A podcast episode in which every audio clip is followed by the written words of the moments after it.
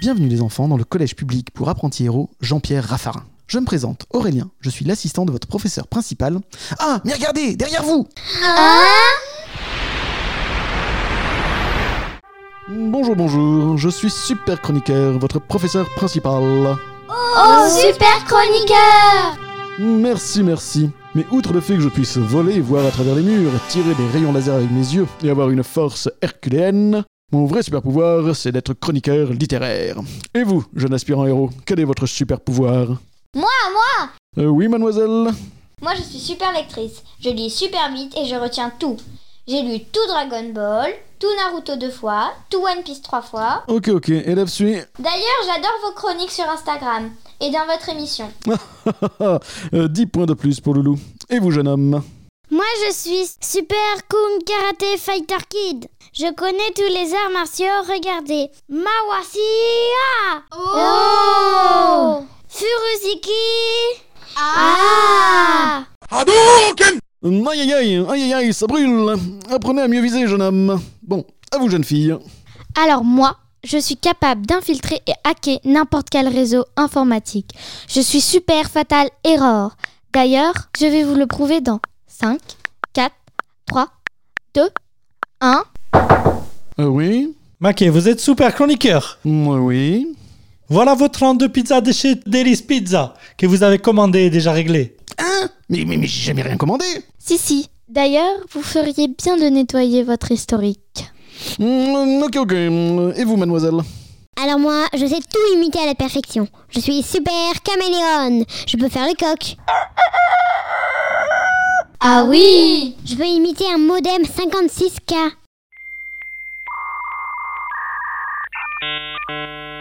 Pas mal Je peux même imiter Siri. La preuve. Dans 100 mètres, tournez à droite au rond-point, prenez la quatrième sortie. Tu pourrais t'appeler Super Perroquet, non? Hmm. Et toi, tu devrais t'appeler Super Reloulou. Hmm. Ah, bonjour, madame la directrice. Bonjour, madame la directrice Bonjour les enfants. Ah, je vois que vous êtes en train de parler de vos super pouvoirs. Eh bien, je vais vous présenter les miens. Alors, je gère le plus grand collège public d'apprentis héros de la région. Je prépare mes cours. En plus de ça, je fais le ménage, les repas, je soigne les bobos, je fais les devoirs, 20 minutes plus tard. je vérifie les niveaux, je regonfle les pneus. En un mot, je suis une superwoman. T'as compris le message, super chroniqueur? Oh, derrière vous, c'est affreux Aurélien, reviens ici immédiatement. Tu ne vas pas t'en sortir comme ça.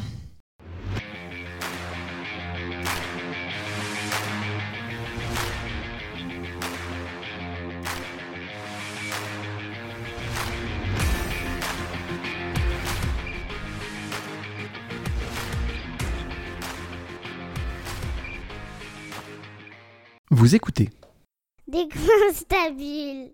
Le podcast qui vous parle du 9e art et d'animation avec ceux et pour ceux qui aiment rêver à travers les planches de bande dessinée et les dessins animés. Pour tout vous dire, à la différence de la télévision ou de la radio, je ne recevrai jamais dans l'émission d'auteurs ou d'artistes que je n'admire pas. Et c'est encore plus vrai en ce qui concerne l'invité d'aujourd'hui. Je ne vous cache pas le plaisir que j'ai de vous faire découvrir l'auteur qui a fauché ma jeune carrière de scénariste en plein vol. Oui, bon, dit comme ça, ça semble un peu bizarre, mais vous allez tout de suite comprendre. Tout début de ma vie euh, d'adulte, j'ai voulu m'essayer au noble métier de scénariste de bande dessinée. Puis j'ai ouvert le tome 1 de Freak Squill, puis le tome 2. Et je me suis dit, à quoi bon vouloir écrire des histoires drôles, remplies d'action, avec des personnages hyper attachants et dans l'air du temps, alors que ce dessinateur scénariste a déjà atteint le sommet dans ce domaine. L'humanité peut donc bien se passer de mon talent, mais je ne crois pas que vous vous rendiez bien compte de la chance que nous avons d'avoir en France un auteur aussi talentueux. J'ai donc le privilège de recevoir dans Des coins stables mon cadeau d'anniversaire en avance, et oui, je veux bien sûr parler de Monsieur Florent Maudou. Monsieur Florent Maudou, bonjour Bonjour, euh, est-ce que tu me dis, là, ça m'attriste beaucoup, là, dans l'histoire de... Euh, je t'aurais fauché ta carrière. Ah non, il euh, n'y a, pas de souci, mais euh, voilà. Pas de souci, c'est sûr, parce qu'en fait, euh, concrètement, euh, moi, j'ai pas l'impression de faire quelque chose de très nouveau non plus. Hein. Euh, euh, je dirais que euh, chaque auteur apporte euh, quelque chose à, aux œuvres humaines, mais, mais pas forcément une nouvelle histoire. En fait, c'est pas ça le, le but de l'écriture. Pour moi, c'était tellement parfait que tout ce que je semblais avoir écrit et fait après avoir lu Free Squid, était d'une platitude et d'une nullité incroyable. Donc c'est pour ça que j'ai arrêté très vite. Et ce n'est pas grave, parce que au moins j'ai pu me régaler avec vos histoires. Donc c'est vraiment pas un problème. Florent, êtes-vous prêt pour cette interview? Oui, oui Aurélien, je suis prêt. Alors c'est parti pour la première partie de l'émission, l'instant de vérité.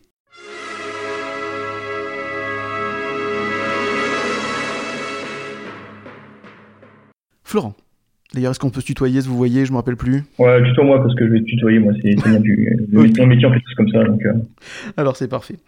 Euh, quel est ton premier souvenir de bande dessinée? Alors, euh, mon premier souvenir, c'était bah, des Mickey Parades. Mm l'histoire de et plus particulièrement les histoires de Donald, Picsou, les neveux Riri Fifi Loulou quoi. Mhm. Parce que en fait j'ai toujours eu un, plus d'affect pour les héros foireux qui, euh, qui sont beaucoup plus soumis à leur, leur propre pulsion euh, euh, destructrice comme Donald que, que Mickey. Dans Mickey Parade, Mickey était moins intéressant.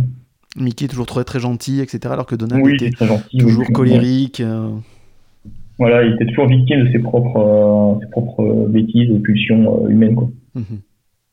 Canardesque. Est-ce qu'il y a une histoire particulière qui te revient à l'esprit quand tu penses à ces premières bandes dessinées que tu disais? Il y en a une qui m'avait marqué, euh, alors elle est ni de Don Rosa ni de, euh, je sais plus quel auteur, c'était euh, la, la, poursuite de la Joconde. C'était une parodie de la Joconde et euh, il se passait des trucs extraordinaires dans cette histoire euh, dans un super Picsou Magazine, je crois. Mhm. Et c'était donc les Picsou Magazine reliés ou c'était ceux que tu allais, euh, que ton papa ou ta maman t'achetait au magasin de, de, journaux? Non, les, les reliés, je crois, les, espèces de gros trucs épais je crois que le Super Picsou Magazine, c'était pas, c'était pas fin comme magazine, c'était un gros truc euh, qui sortait tous les deux, trois mois, ou je sais plus quoi. c'est un peu comme dans un Doggy Bags, tu vois, euh, aujourd'hui avec Run. Il y avait vraiment tout. Il y avait euh, des histoires différentes, et il y avait, euh, il y avait des jeux. Mhm. Euh, il y avait aussi des wikis, des le saviez-vous, des trucs comme ça. Enfin, c'était, il y en avait vraiment pour son argent. Et je le baladais avec moi comme une espèce de bible. Mhm. et je relisais les, les mêmes histoires jusqu'à plus soif. Et, est-ce qu'il y avait euh, des BD euh, chez toi? Est-ce que tes parents étaient collectionneurs et en lisaient? Non, ils n'étaient pas collectionneurs, mais aujourd'hui, je partage cette passion avec mon père parce que lui, il est très friand. Mhm. Mais euh, à l'époque, il n'y avait pas le temps, ni, la, ni, ni le réseau pour se renseigner, pour, pour en acheter. Donc, en fait, dès que je me suis mis à en acheter, il s'est mis à les, à les lire avec moi. D'accord. Donc, c'est l'inverse, en fait. C'est moi qui initié mon père à, à la bande dessinée. Et, euh, aujourd'hui, il y a des choses qui, euh, que je mets de côté à chaque fois, parce que, sachant que derrière, lui, il va les reprendre pour, pour les lire et puis m'en parler. Après ça, c'est super marrant. C'est super ça. Et donc, euh, comment tu ressens le regard de ton père quand il lit, par exemple, une de tes histoires? Alors je, je ressens je ressens beaucoup de, de, de, comment dire du bonheur enfin une forme de bonheur parce que je crois que j'ai la chance d'être. Euh, enfin, il n'y en a pas beaucoup comme moi, j'ai l'impression, des, des, des, des, gars qui peuvent dire que leur père est fier d'eux. Mhm. Et euh, quand il lit mes BD, il les, il les analyse. Mhm. Euh, il les euh, il les lit vraiment, euh, pas juste en les survolant. Il, il fait attention à chaque chose et toujours avec beaucoup de bienveillance. Et, et je crois que j'ai cette chance qu'il n'a pas eu besoin de me le dire, mais que euh, je, je, ressens mhm. ce, ce, ce, sentiment qu'il a, a de, de, de, se dire, bah, voilà, aujourd'hui, ben, je fais du boulot, un boulot qui est bien, qui est bon pour ses yeux. C'est un bon moment de partage. Quand tu fais lire une bande dessinée à ton papa, est-ce qu'il te donne parfois des idées? Est-ce que tu t'en sers? Non, non, non. Il n'est pas forcément dans la dans la proposition d'idées. Euh, par contre, il a toujours été très précieux dans dans, dans, sa manière de voir les choses. Enfin, il m'a, quand j'avais 14 ans, il m'a beaucoup, m'a beaucoup aidé à, à me bouger, à pas rester sur les acquis et, euh, et aller chercher la narration, le, euh, le contenu plutôt que de, de, de, me reposer sur du dessin. Euh, est-ce que tu lis toujours des bandes dessinées? Alors oui, euh, je lis toutes sortes de bandes dessinées, mais en fait j'ai plus d'appétence pour les mangas, bon ça reste une forme de bande dessinée aussi. Hein. Mhm. Voilà, donc euh, je sais qu'il y a beaucoup de collègues qui ont du mal à à lire la bande dessinée parce que c'est ça leur rappelle le boulot. Moi, ça va, j'ai pas trop de problèmes par rapport à ça. J'en lis beaucoup. Mhm. C'est pas une source d'inspiration pour en parler, mais j'aime bien voir ce qu'on arrive à faire, mhm. ce que les autres arrivent à faire par rapport au format, par rapport à, aux contraintes éditoriales et aux contraintes publiques, comment les autres arrivent à sortir leur épingle du jeu, sachant qu'il y a énormément de contraintes quand tu fais une bande dessinée. Mhm. Et en fait, c'est intelligent de, de, réussir à jouer avec ces contraintes pour, pour créer quelque chose de personnel. Tout à fait. Il y en a une qui sort du lot en ce moment que tu as lu? euh, J'aime beaucoup Très Portrait de Akiko Higashimura. Elle mhm. parle de, ça parle de, de jeunesse et de, euh, de formation, de comment elle est devenue euh, mangaka. Mhm. Et elle, elle, est, pas tendre du tout avec la gamine qu'elle était. Je trouve ça super marrant. Euh, elle a beaucoup de recul sur, euh, sur sa propre carrière. Et euh, mais j'adore, j'adore l'autrice. Hein, je trouve qu'elle fait des trucs euh, extraordinaires entre Princess Jellyfish et Le Tigre des Neiges en passant par Tokyo Tareva Girls. Enfin voilà. mais par, par exemple, plus, plus, euh, plus prosaïquement, une personne dans le genre autrice qui, qui, est marquante et qui a fait un, une œuvre très intéressante. Il y a euh, Hiromu Arakawa aussi qui, euh, qui s'est fendu d'une autobiographie qui est, qui est, super drôle euh, mm-hmm. avec Noble Paysan qui fait complètement écho à Silver Spoon qui vient de se finir. Donc ouais, moi j'aime beaucoup. super rafraîchissant et puis de voir des autrices aussi qui qui, qui, cartonnent, ça fait plaisir. J'ai la, chance d'avoir parmi mes, collègues des autrices qui cartonnent bien comme euh, Patricia Lifoun et Marie Montaigne. Donc, euh, je me dis, ouais, on est une, bonne génération d'auteurs. Qu'est-ce qui t'attire le plus dans ces auteurs? Est-ce que c'est parfois le dessin, le scénario, ou il faut qu'il y ait les deux aussi pour que ça te plaise énormément? Les deux, c'est un mariage qui est, euh, qui est indispensable. Tu... Mhm. Parce que le dessin, en fait, il, est, il reflète l'intention scénaristique et la vie des personnages. Tu Tu peux pas retirer un dessin à une œuvre. Vraiment, j'adore aussi ce que fait euh, Riyad Satouf. Mhm. Ce sont des dessins qui sont euh, expressifs. Après ça, je suis pas forcément à la recherche d'un dessin euh, très très chiadé, mhm. très détaillé. J'aime bien j'aime bien des trucs un peu baroques comme comme Berserk ou mhm. le droit hein. je suis pas je suis pas insensible du tout mais mais j'ai une préférence pour une narration bien bien foutue quoi bien bien travaillée avec des personnages qui qui sont bien qui sont très expressifs et vivants je mets, euh, je mets l'accent dessus. Quoi. Quand est-ce que tu as su que tu voulais euh, faire de la BD à ton métier? euh, Quand j'ai lu Akira, en fait. Ah, tiens bon. Akira, c'est arrivé quand j'avais, je sais plus, 12, ouais, ouais, 12 ans, 12, 13 mhm. ans. Et là, je, je, me suis mis à, à dessiner des, des, des, des, petites BD pour que au début je montrais aux potes. Euh, mes camarades de classe, tout ça, et puis, euh, puis c'est devenu plus ambitieux. pour tes dessins? Oui, au début, ouais, j'ai essayé de m'inspirer. Ensuite, euh, ensuite, je me suis inspiré d'autres mangas qui me tombaient dessus. Mhm. Euh, mais mais l'œuvre l'œuvre qui, qui m'a vraiment donné envie parce qu'en fait jusqu'ici voilà je des, des, des BD d'aventure j'en avais lu mais Akira c'était autre chose ça ça, ça, ça me touchait tellement en tant qu'adolescent mhm que euh, ça m'a ouais, ça m'a ça m'a marqué au fer rouge. Euh, ensuite, euh, lorsque j'ai fait des études de dessin, euh, je me suis un peu éloigné de cette envie de faire de la BD. Enfin, si j'en avais envie, mais disons que il y avait un réalisme qui, qui s'imposait à moi. Mhm.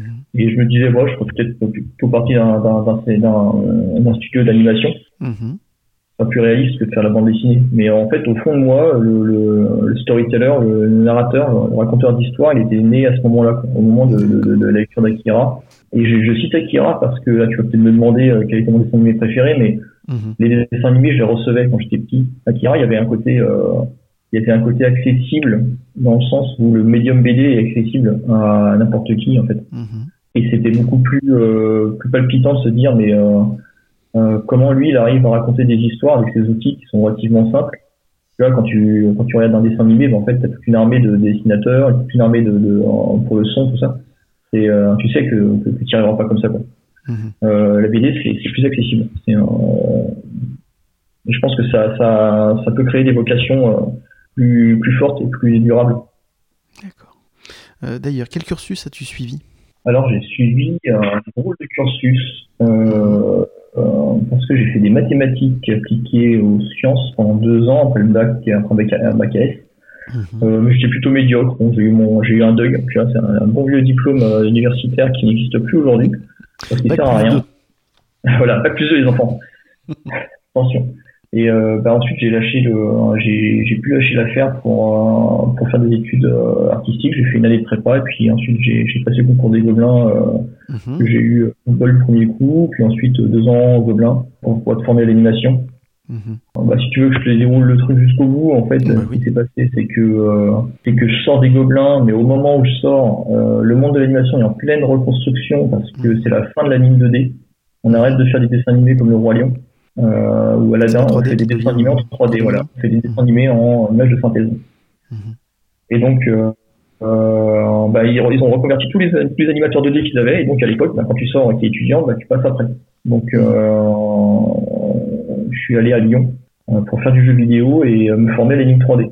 Donc, euh, voilà, j'ai animé l'héroïne de Kaya Dark Lineage, c'était cool. Euh, j'ai aussi travaillé un petit peu sur euh, Titeuf, euh, un jeu, un jeu sur un PS2. On avait fait- fait un studio, puis euh, je me suis lassé, je suis parti vers euh, la figurine en plomb, euh, Warhammer, tout ça. C'était un vieux rêve de gosse aussi de travailler dans le jouet. euh, C'était vraiment le truc euh, qui, qui, euh, que, j'avais envie de faire. Quoi. Et j'ai fait l'illustration du concept, oui. Et pour Warhammer, donc tu as inventé des Ah non, moi, je, chara-design. je travaillais pas sur Warhammer, ça ressemblait à Warhammer, on travaillait chez Ah. Rakan en fait. D'accord, et chez Rakan. Euh, Donc tu as créé des designs de personnages ou euh, on t'a donné des, des indications bien précises? Alors, c'était euh, des indications relativement précises. Mhm. En fait, ça dépendait des personnages. Il y avait des personnages qui étaient extrêmement précis et d'autres, c'était ben, tu fais un peu ce que tu veux D'accord. dans le domaine. Et du coup, euh, ce que j'ai trouvé très formateur, c'était qu'il fallait dessiner un personnage pour euh, une figurine qui faisait 30 cm, euh, euh, 30 euh, 30 mm de, de haut Mhm. et qui devait être aussi euh, déclinable en illustration.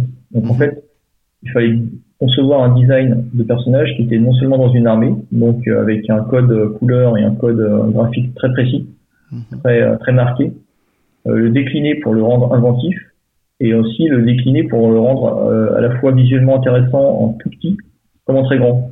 Et ça, c'est très formateur en fait. Ça, ça, ça m'a vraiment appris à, à designer des personnages qui, euh, qui seraient reconnaissables à la fois bah, de dos, euh, euh, de très loin ou de près. Quoi. Et euh, donc bah, j'ai fait de l'illustration avec eux.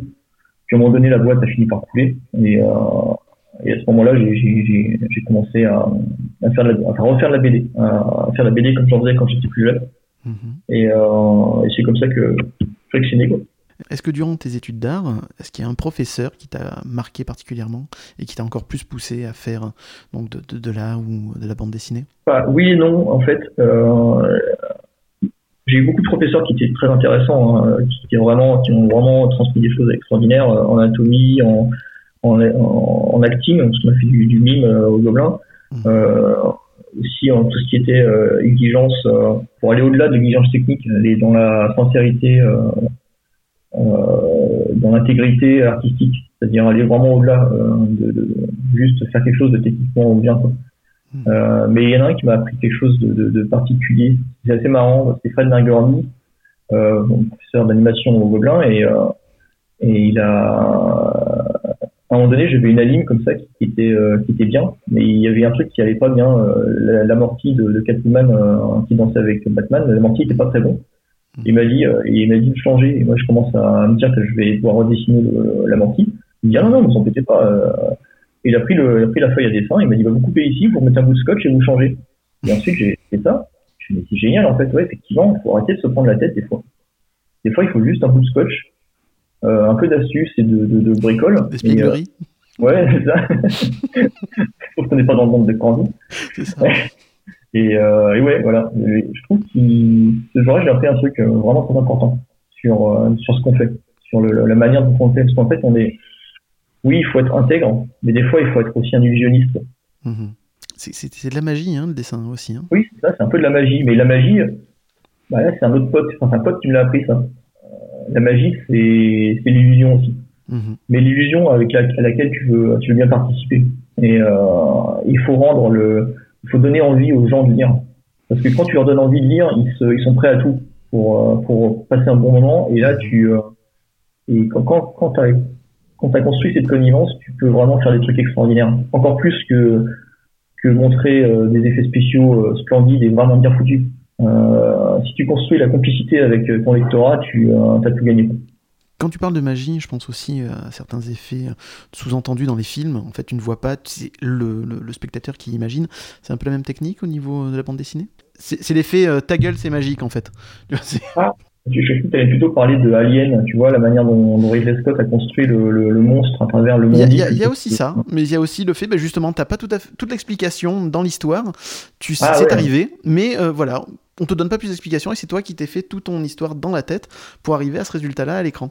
Donc je voulais savoir si c'était un peu la même chose au niveau euh, de la bande dessinée ou pas Non, alors euh, moi j'ai justement, j'aimerais bien pouvoir le faire ça, mais j'y arrive pas. Mm -hmm. Euh, justement, je pense à être un peu à l'américaine en termes de construction euh, du métaplot, du méta, euh, du récit méta, métaphorique, métaphysique. Mm -hmm. je pense à être très très carré et, et comme j'ai un j'ai un peu peur que les gens soient perdus des fois, j'ai tendance à mettre beaucoup d'éléments pour qu'ils puissent reconstituer le, le métaplot eux-mêmes. Mm -hmm. Et euh, des fois, j'aimerais bien, bien savoir faire comme euh, comme Mathieu Bablet qui, réussit à faire des œuvres euh, vraiment super intéressantes et, très profondes en laissant des trous dans, son récit. Et ça, je sais pas faire. Ça, j'ai du mal.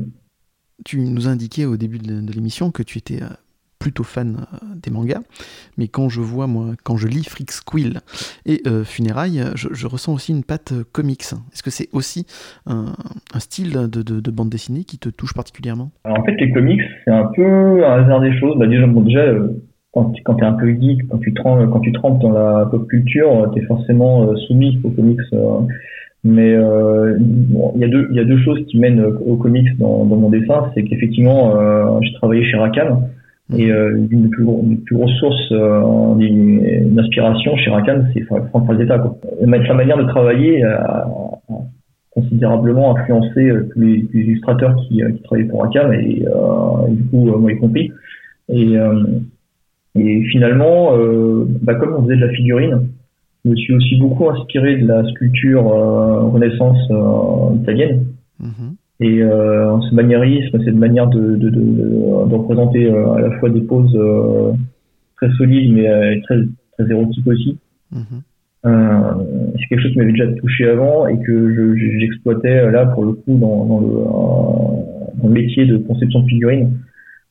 et le, le comics est très influencé par, par tout ça parce que euh, François Zeta, parce que parce que le, le concept de super-héros est très lié à, aux dieux euh, gréco-romains en fait.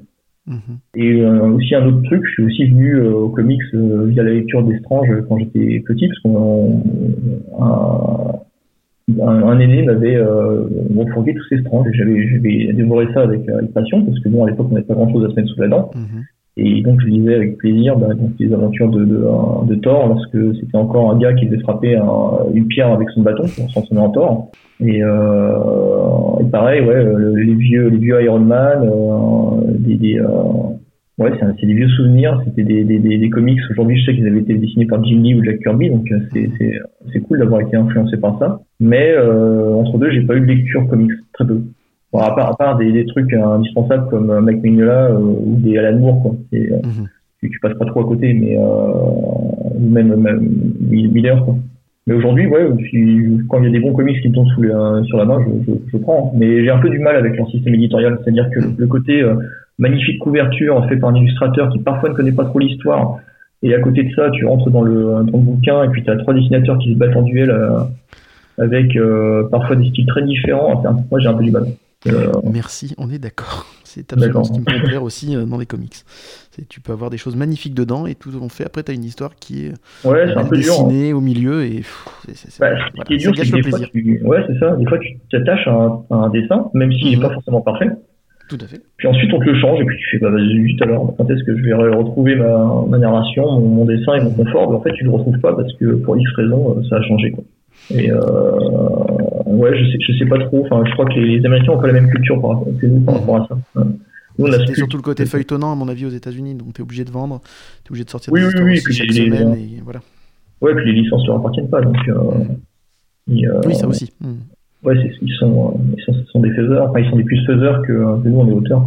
Si je te parle de Tsukasa Ojo, qu'est-ce que ça t'inspire? Alors, euh, ouais, bah déjà, c'est toute ma jeunesse. Hein, quand, quand Euh, bah, Tsukasa Ozo, déjà, c'est euh, c'est Cat Size. Euh, la découverte de euh, ces personnages qui sont extrêmement sensuels et, et ce qui est très marrant, c'est que il y a ce côté euh, bah, dans Cat Size, les mecs sont, sont ultra foireux, quoi. Ils sont vraiment, Mhm. vraiment très rigolos. hein. Euh, entre, euh, bon, je vais utiliser les noms français parce que moi, euh, les noms japonais, je les connais pas. Donc Euh, Quentin. Quentin, Quentin Dupuis et le, euh, le, le, euh, et, euh, et le commissaire, il, il- vraiment, euh, il y a vraiment il y a des trucs très très drôles. Mhm. D'ailleurs, j'ai imaginé une, euh, une fanfiction un jour, j'aimerais bien faire ça, euh, une fanfiction où en fait on se rend compte que Asaya était amoureuse de, euh, de, Tam Mhm. et que, euh, que la petite Alex, en fait, elle est finalement, elle est tombée amoureuse du, du, du commissaire parce que euh, il y a un truc, y a un truc entre eux, je, je, sens. Je sens que pour le temps, il y a- En tout cas, j'ai hâte de lire ça si tu le fais un jour. Ouais, un jour, hein, ouais, peut-être. Non, mais il y a, il y a un jour, je, je, je voudrais partir comme ça dans, dans un délire de, de fanfiction euh, avec les Chevaliers Zodiac et, euh, et Dragon Ball. Mais je sais pas, je sais pas comment faire. Et sinon, ouais, voilà, après il y a eu Larson, voilà, grosse, grosse claque dans la gueule, c'était énorme, c'était vraiment drôle, plein d'énergie. Et, euh, tu sentais qu'il y avait un truc que tu comprenais pas quoi, quand t'étais petit. Tu disais mais pourquoi ils boivent de la limonade Pourquoi ils sont dans des bars euh, avec des mecs qui, qui sont habillés comme des filles euh, Mhm. pourquoi les méchants ils ont euh, c'est aussi sérieux et pourquoi les méchants ils ont une voix aussi débile enfin, tu, tu savais qu'il y a un truc qui t'é- qui t'échappait mais c'était génial quoi. Mhm. et finalement tu vois ce doublage un peu bizarroïde bah, je l'aime bien c'est un peu bête c'est peut-être un peu bête de ma part mais euh, va c'est ce qui a apporté une certaine couleur à la série qui n'était pas le cas Ouais, d'ailleurs au. Japon. Donc c'est Voilà, différent. T'avais lu le manga ou pas du tout? Bah si j'ai lu le manga après j'ai euh, dès qu'il est sorti j'en ai pris quelques tomes j'ai été assez étonné de voir le ton beaucoup plus sombre euh, au début euh, qui, qui devient euh, beaucoup plus proche du, de l'animé par la suite à partir du tome 5 Mhm. Et euh, il y a des moments qui sont épiques, quoi. Que qu'on voyait pas dans l'animé. Euh, À un moment donné, il y a le, euh, avec son chibre, euh, Rio, il, il traverse une vitre par balle. C'est ça. C'est- à mourir de rire. On traverse des murs aussi. Hein. Ouais, ouais, ouais, non, il fait des trucs de fou. Il, il- il porte un poids de 100 kilos. Mais, euh, mais en fait, ce qui m'a beaucoup touché chez cet auteur, c'est ce qu'il a fait par la suite. Euh, alors déjà, j'ai suivi un petit peu, euh, enfin, j'ai suivi autant que j'ai pu parce que c'était pas traduit tout de suite. Euh, euh, l'ombre d'un cerisier, je pense que ça s'appelle comme ça. Euh, donc je les achetais, je les achetais en, euh, en japonais parce que je, je comprenais rien, mais je, je voyais les images et je trouvais que son, son dessin en plus était vraiment amélioré entre euh, le début de Nicky Larson et, euh, Oui. et, euh, et mon cerisier, euh, c'était vraiment plus, euh, plus ouais, une maturité de dessin qui était énorme. Mhm. Et puis quand Family Compo est sorti euh, chez Tonkan, ça a été une grosse claque, c'était génial. À à part Rumiko, Takahashi qui, qui, qui en parlait dans un et demi, euh, personne avait, euh, avait parlé de, de la Mhm. transsexualité, le, travestissement avec, euh, avec autant d'humour et autant de, de tendresse. quoi. Donc euh, vraiment, vraiment euh, un très bon auteur. euh, bon aujourd'hui qui s'enterre un petit peu dans des euh, dans des séries euh, à rallonge pour euh, pour, euh, pour finir sa carrière, j'imagine. Mais euh, mais en tout cas, qui a eu vraiment des, des, des moments euh, de grâce euh, dingos.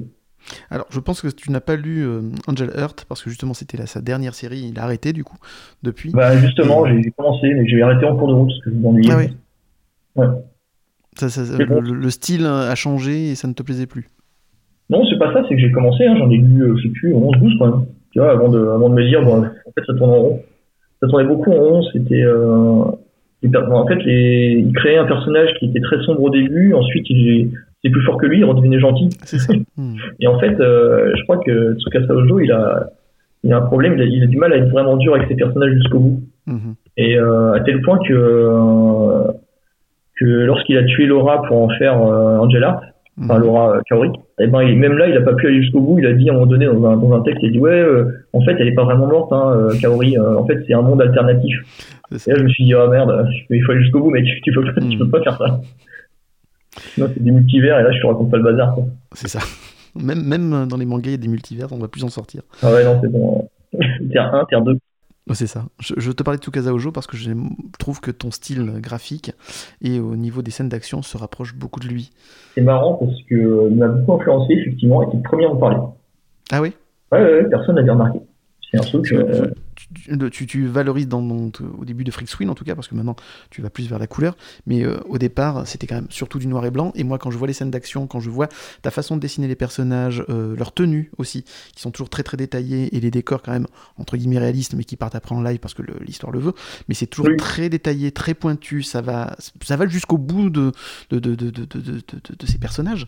Et voilà, moi quand je voilà, quand j'ai lu Freak Queen, euh, je me suis dit tiens, il y a quelque chose qui me rappelle euh, City Hunter, qui me rappelle euh, plus City Hunter parce que Cat Size en effet c'était ses débuts et donc les traits étaient un peu moins détaillés etc. Mais voilà, la fin de City Hunter où c'est très très détaillé, très très beau et voilà. Ouais, bah, je, crois que bah, déjà on partage deux choses peut-être. euh, comme tu disais, j'ai tendance, euh, lui il a tendance à être gentil avec ses personnages et c'est mon cas aussi. Mhm. Et j'en ai très conscience et du coup j'essaie de, de, de, de vaincre ce problème en étant, euh, en leur créant, en, en étant en accord avec leur destinée même si elle est dure. Tu vois. Et je me dis bon bah un personnage qui meurt, c'est un personnage qui meurt. Euh, c'est pas comme dans les Marvel où euh, tu peux revenir dans le passé X fois et euh, reboot à, à nauseam ton, ton histoire. Quoi.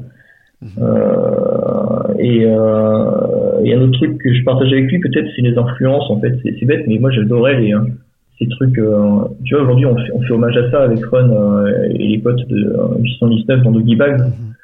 Mhm. Ces trucs un peu interdits pour adultes, qui Mhm. étaient très léchés. C'est ça. Et euh, Tsukasa Ojo, il vient de cette école-là, tu vois, euh, les, les mangas qui étaient scénarisés par euh, Kazuo Ko- Koike, ouais. Les mangas de Kazuo, enfin les, man- les mangas qui sont scénarisés par Kazuo Koike. Et euh, le truc, c'est que je me souviens plus de tous les dessinateurs, mais par exemple, il y a celui qui fait euh, Crying Freeman. Alors, je vais te dire le nom du, dessinateur. Euh, Ah non, c'est le dessinateur Kazuo Koike, c'est Ikigami, le scénario. Yoshi Ikigami. Euh, ouais, donc les, les- tu vois, par exemple, Kazuo Koike, c'est vraiment, euh, c'est une influence aussi pour mon, pour mon influence. Il y a, il y a, et euh, on n'en voit plus beaucoup des dessinateurs qui font des trucs comme euh, ou Kazuo Koike. Mhm. Et euh, effectivement, bah, ça m'a ça m'a influencé peut-être. Euh, une qu'en fait, j'étais fasciné. Hein, je me disais, mais comment ils font pour faire des trucs aussi réalistes, euh, Mhm. avec des regards aussi euh, aussi vivants? Parce que tu vois, il y a un. Il y a un truc qui est pas évident quand tu fais du réalisme, c'est de pas tomber dans le roman photo. Mhm. Et euh, j'ai vu des, des auteurs euh, faire des choses euh, vraiment belles, hein, mais, des fois je me dis ah on dirait du roman photo, on dirait qu'ils ont pris des photos et que c'est Ouais, trop photoréaliste, oui. Mhm. bah ouais c'est assez curieux, ça ça, ça tient pas à grand chose. Je saurais pas te dire quoi exactement. Et du coup moi je viens de cette école du du réalisme mais fait pas forcément d'après modèle, donc plus euh, imaginatif quoi. Et c'est une grande réussite. J'en suis en tout cas très très fan. Ah bien sûr. Je t'en prie. Euh, pourquoi t'avais choisi d'ailleurs au début le noir et blanc? C'était justement pour faire ressortir plus les émotions et euh, tes traits ou Alors parce que euh, t'étais pas encore à l'époque assez féru de, de colorisation? Ouais, euh, alors déjà, j'avais pas encore trouvé de, de, de, de méthode de colo euh, qui soit qui tienne la, qui tienne la route sur la longueur parce que euh, ça a été une vraie euh, c'était une vraie galère les premières planches couleurs euh, et en plus euh, j'aime bien le, le noir et blanc euh, en BD parce que en, en BD manga parce que c'est quelque chose de synthétique tu vas tu vas à l'information et tu te perds pas dans les dans les milliards de détails qu'il peut y avoir dans une couleur euh, c'est pas évident d'être synthétique avec la couleur. Je- je- J'essaie de trouver une, méthode qui qui vienne pas foutre en l'air le, le noir et blanc, le travail de, de ça. noir et blanc, de storyboard. Et c'est pas simple. Et, euh, ça nécessite de, de parfois de beaucoup de recul et c'est- pas évident quand tu multiplies le nombre d'étapes de, de construction d'une planche d'avoir du recul. Donc euh, ouais voilà. Et euh, donc à l'époque j'étais pas assez sûr de moi et puis aussi il y avait un autre truc, euh, c'est que euh, je voulais proposer un album qui soit pas trop cher, avec beaucoup de Mhm. pages mais pas cher. D'accord. Euh, donc euh, voilà, quoi, c'était un peu, un peu tout ça. Et puis en plus, voilà, comme tu disais, Mickey Parade, c'est déjà un mix euh, blanc couleur. Mhm. Je pense que j'ai toujours pensé la BD euh, comme un mix. C'est pas. euh, Et puis euh, aussi, euh, Ron avait défriché le, le terrain en faisant une bande dessinée qui était euh, euh, première page, je crois. Il n'y avait pas encore beaucoup de titres au catalogue d'Ankama quand je suis arrivé. Mhm. Il y avait euh, Maliki 1, 2, peut-être, je sais plus, deux tomes, j'en sais rien. Euh, quelques Dofus et euh, deux tomes de, de Mutafukaz. Et, euh, et voilà, filé tout de suite les deux tomes de Mutafukaz pour, pour montrer ce qu'ils faisaient, Euh, pour qu'on se comprenne euh, l'état d'esprit du, du 619. Et, euh, dedans, il y, avait, il y avait déjà beaucoup d'essais différents, différents papiers, différents graphismes. Et j'avais envie de, m'exprimer dans cette, liberté aussi, formelle. Mhm. Tu as désormais euh, sauté le pas avec euh, le premier tome de Kim Trauma au niveau de la colorisation. Euh, Est-ce que, donc voilà, on a vu qu'au début ça a été compliqué, etc. Est-ce que c'est maintenant un exercice qui te plaît? En fait, euh, la- la- les, albums full color, j'en fais depuis euh, Funérailles. Ah oui? C'est, surtout, Pour moi, Funérailles, c'est surtout quelques couleurs bien. Ah ouais, je sais ce que tu veux dire. Euh, Voilà. C'est vrai que Kim Trauma, c'est du full color. Euh. Funérailles, c'est du... euh, c'est des ambiances colorées avec parfois Mhm. un peu de full color, mais euh, ouais, c'est une, manière différente d'aborder le truc. Ouais. C'est ça. Que je trouve exceptionnel hein, aussi, hein, justement. C'est euh, justement la, la- la- la touche supplémentaire qui arrive à faire ressortir les choses. Mais voilà, c'est pas du full color. Ouais, je vois ce que tu veux dire. Écoute, ben ouais, alors ça, sur Kim Trauma, on a pu le faire parce que j'avais Adrien Yanou, euh, mon stagiaire, qui, euh, qui nous a aidé sur la couleur et effectivement là, euh, j'ai fait bosser un assistant là-dessus.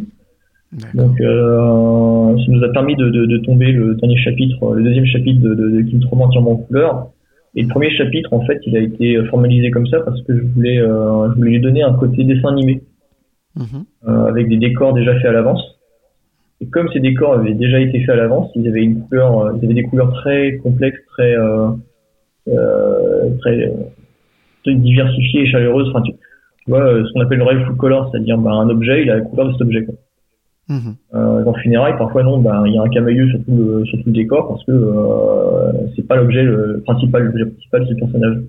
Bah là, les décors étaient déjà faits. Donc en fait, pour que les personnages ressortent par rapport à ce fond de décor, bah, il fallait qu'ils soient entièrement en full color. Parce que sinon, euh, les personnages auraient été en, presque en noir et blanc, enfin, ils auraient été Mhm. grisâtres sur un fond euh, très coloré. Euh, donc en fait, c'est ma méthode qui a, qui a de travail qui a poussé à colorier à fond le truc. Donc parfois, ouais, il y a des accidents, enfin des accidents heureux ou malheureux. Heureux. Ouais. Et c'est vrai que ça ressemble à de l'animation en termes de, euh, de couleurs, en termes de, de, de euh, photos, euh, de direction C'est très très réussi. hein.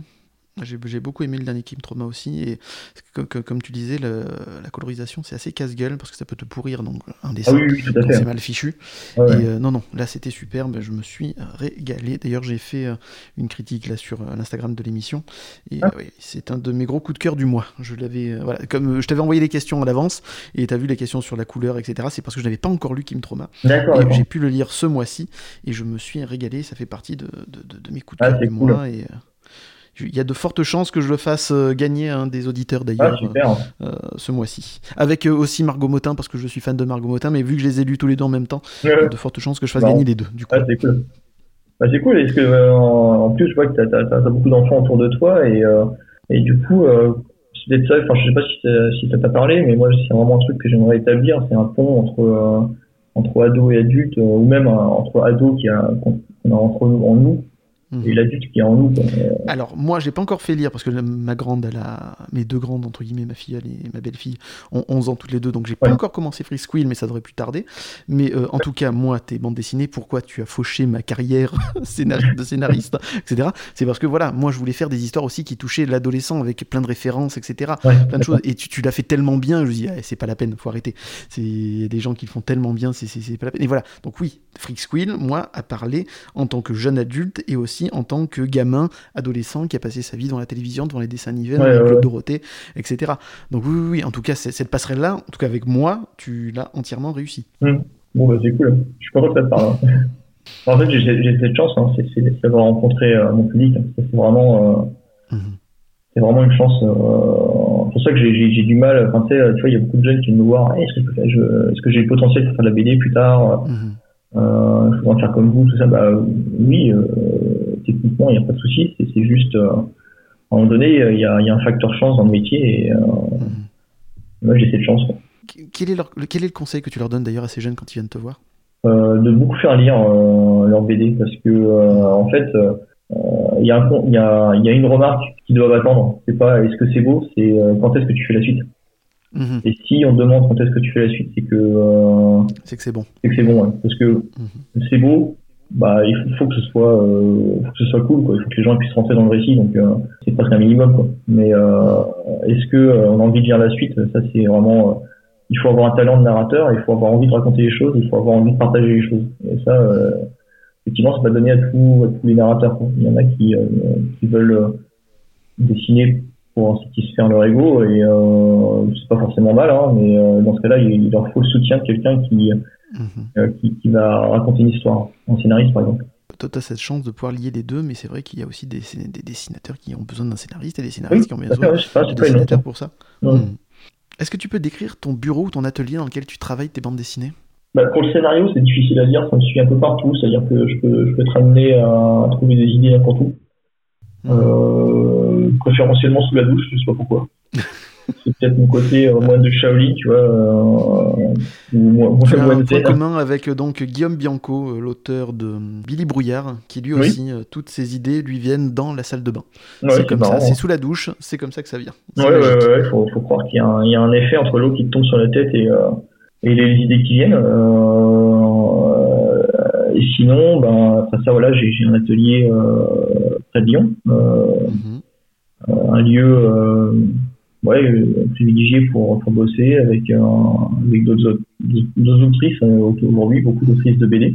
Ouais, c'est un lieu ouais, que, que je remplis de d'objets euh, à la fois des, des trucs de mon enfance, un Goldorak par-ci, euh, des Chevaliers Zodiac par-là, euh, Mhm. et d'autres trucs que, que j'aime bien, j'aime bien la symbolique, par exemple les bracelets de Wonder Woman, euh, Mhm. euh, des trucs comme ça quoi. Enfin, voilà, c'est bourré de trucs geeks. Quoi. Euh, bon, la thématique principale, et j'essaie de, de rester sur la thématique de, de- euh, du saloon, parce que c'est le nom de l'atelier. Mhm. Euh, vous êtes séparés ou vous êtes dans le même lieu de travail? Ouais, dans le même lieu de travail, on partage le même, le même espace. C'est un open space? Ouais, c'est ça, avec mes amis. Et dans tes goodies, est-ce que tu as eu, euh, par exemple, la chance de garder quelques-unes des, euh, des statuettes que tu as créées? De, de figurines de Rakam Ouais. Ouais, elles sont dans, un- dans une boîte. Je les ai pas exposées encore, mais euh, faudrait que je trouve un endroit pour, ça. Mais ouais, j'ai, à l'époque, j'avais, j'avais gardé ça. Ouais, ouais ça fait. euh, c'est chouette de voir ça. Et euh, pareil, il y a une Sion Mao là, un prototype qu'il faudrait un, un jour euh, chiner. Quoi. Mhm. Euh, Est-ce que tu as besoin de certains, en dehors de tes goodies, etc., est-ce que tu as besoin de certains bouquins, de certains dessins que tu as à tes murs, etc., pour t'inspirer, pour travailler ou pour être dans une ambiance? Ou quand tu travailles, tu es focus dessus et peu importe Ouais, je suis focus dessus. Après ça, tu vois, là, bon, bah, j'ai, quand même deux écrans. Hein, euh, Mhm. Et euh, des fois, je vais aller chercher de la doc. Mais dans, dans l'essentiel, quand même, euh, j'essaie de, de l'ambiance que j'essaie de, de, de, reconstituer. Euh, j'essaie de me souvenir de quelque chose que, euh, qui m'avait marqué, un- ouais, une, une ambiance, parfois des, des, euh, des, des sensations. Et effectivement, c'est là, c'est plutôt le voyage qui nourrit le, euh, la scénographie. D'accord. Mais euh, oui, des, des visuels, on a plein autour de nous. Hein. Freaks Queen, Funérailles, euh, Kim Trauma, l'ambiance est assez rock'n'roll. Est-ce que tu écoutes de la musique quand tu dessines? Euh, ça m'arrive, ouais. Euh, si, si, des fois, je mets de la musique. Bah, euh, en particulier quand c'est euh, quand c'est lié à l'histoire. Euh, sur Funérailles, euh, par exemple, euh, tous les titres des albums sont liés à, Mhm. des, des- des musiques euh, du, rock des années 70, euh, 80, Euh, plutôt 70. C'est euh, des trucs contestataires euh, sur les guerres du Vietnam en général. Mhm. Et euh, bah, tout ce qui est euh, Creedence Clearwater Revival et quelques titres de des Stones. Et j'aime beaucoup les CDC, ouais. Mhm. des chansons très marrantes comme Shoot Me All Night Long. Et euh, ouais, j'aime bien euh, ce groupe là euh, qui reprend tous les, euh, qui reprend plein de, plein de classiques euh, euh, qui s'appelle Steven Seagulls. C'est des euh, façons, ils reprennent euh, façon bluegrass euh, des, des titres du métal de, nos- de notre jeunesse quoi. Metallica, Guns N' Roses. Est-ce que tu te crées des playlists spéciales quand tu te lances dans Ah, le dessin ou dans l'écriture euh Euh, non, pas du tout. Euh, non, non. En plus, ça, en plus, les, les- la musique, c'est tendance à me, à me disperser de l'écriture. Ça, ça touche à peu près les mêmes euh, cérébrales, j'ai l'impression. Mhm. Euh, et s'il y a des, si c'est des musiques à texte, alors ça me, ça me sort complètement. Là. Par exemple, je peux pas mettre du Brassens quand j'écris parce que sinon, c'est, fini. C'est terminé. je, je, ouais, je disparais dans Brassens. Comment travailles-tu? Est-ce que c'est de manière traditionnelle sur papier ou est-ce que tu es passé au numérique? Alors moi, je suis sur, euh, je suis presque quasiment entièrement sur le numérique. À une époque, je faisais encore mon storyboard sur papier. Mhm. je me suis rendu compte que c'était une étape euh, on pouvait limite zapper parce que c'était pas c'était devenu inutile pardon c'était une étape qui était devenue inutile et du coup maintenant je travaille entièrement sur tablette euh, sur numérique du coup euh, bah, même les originaux ils sont rares Et tu préfères quoi? Tu préfères le numérique parce que c'est plus pratique? Ou est-ce que le, le- le papier te manque quand même, ce, ce- le toucher, le, crayon, tout ça? Très honnêtement, le papier euh, me manque pas tant que ça. Mhm.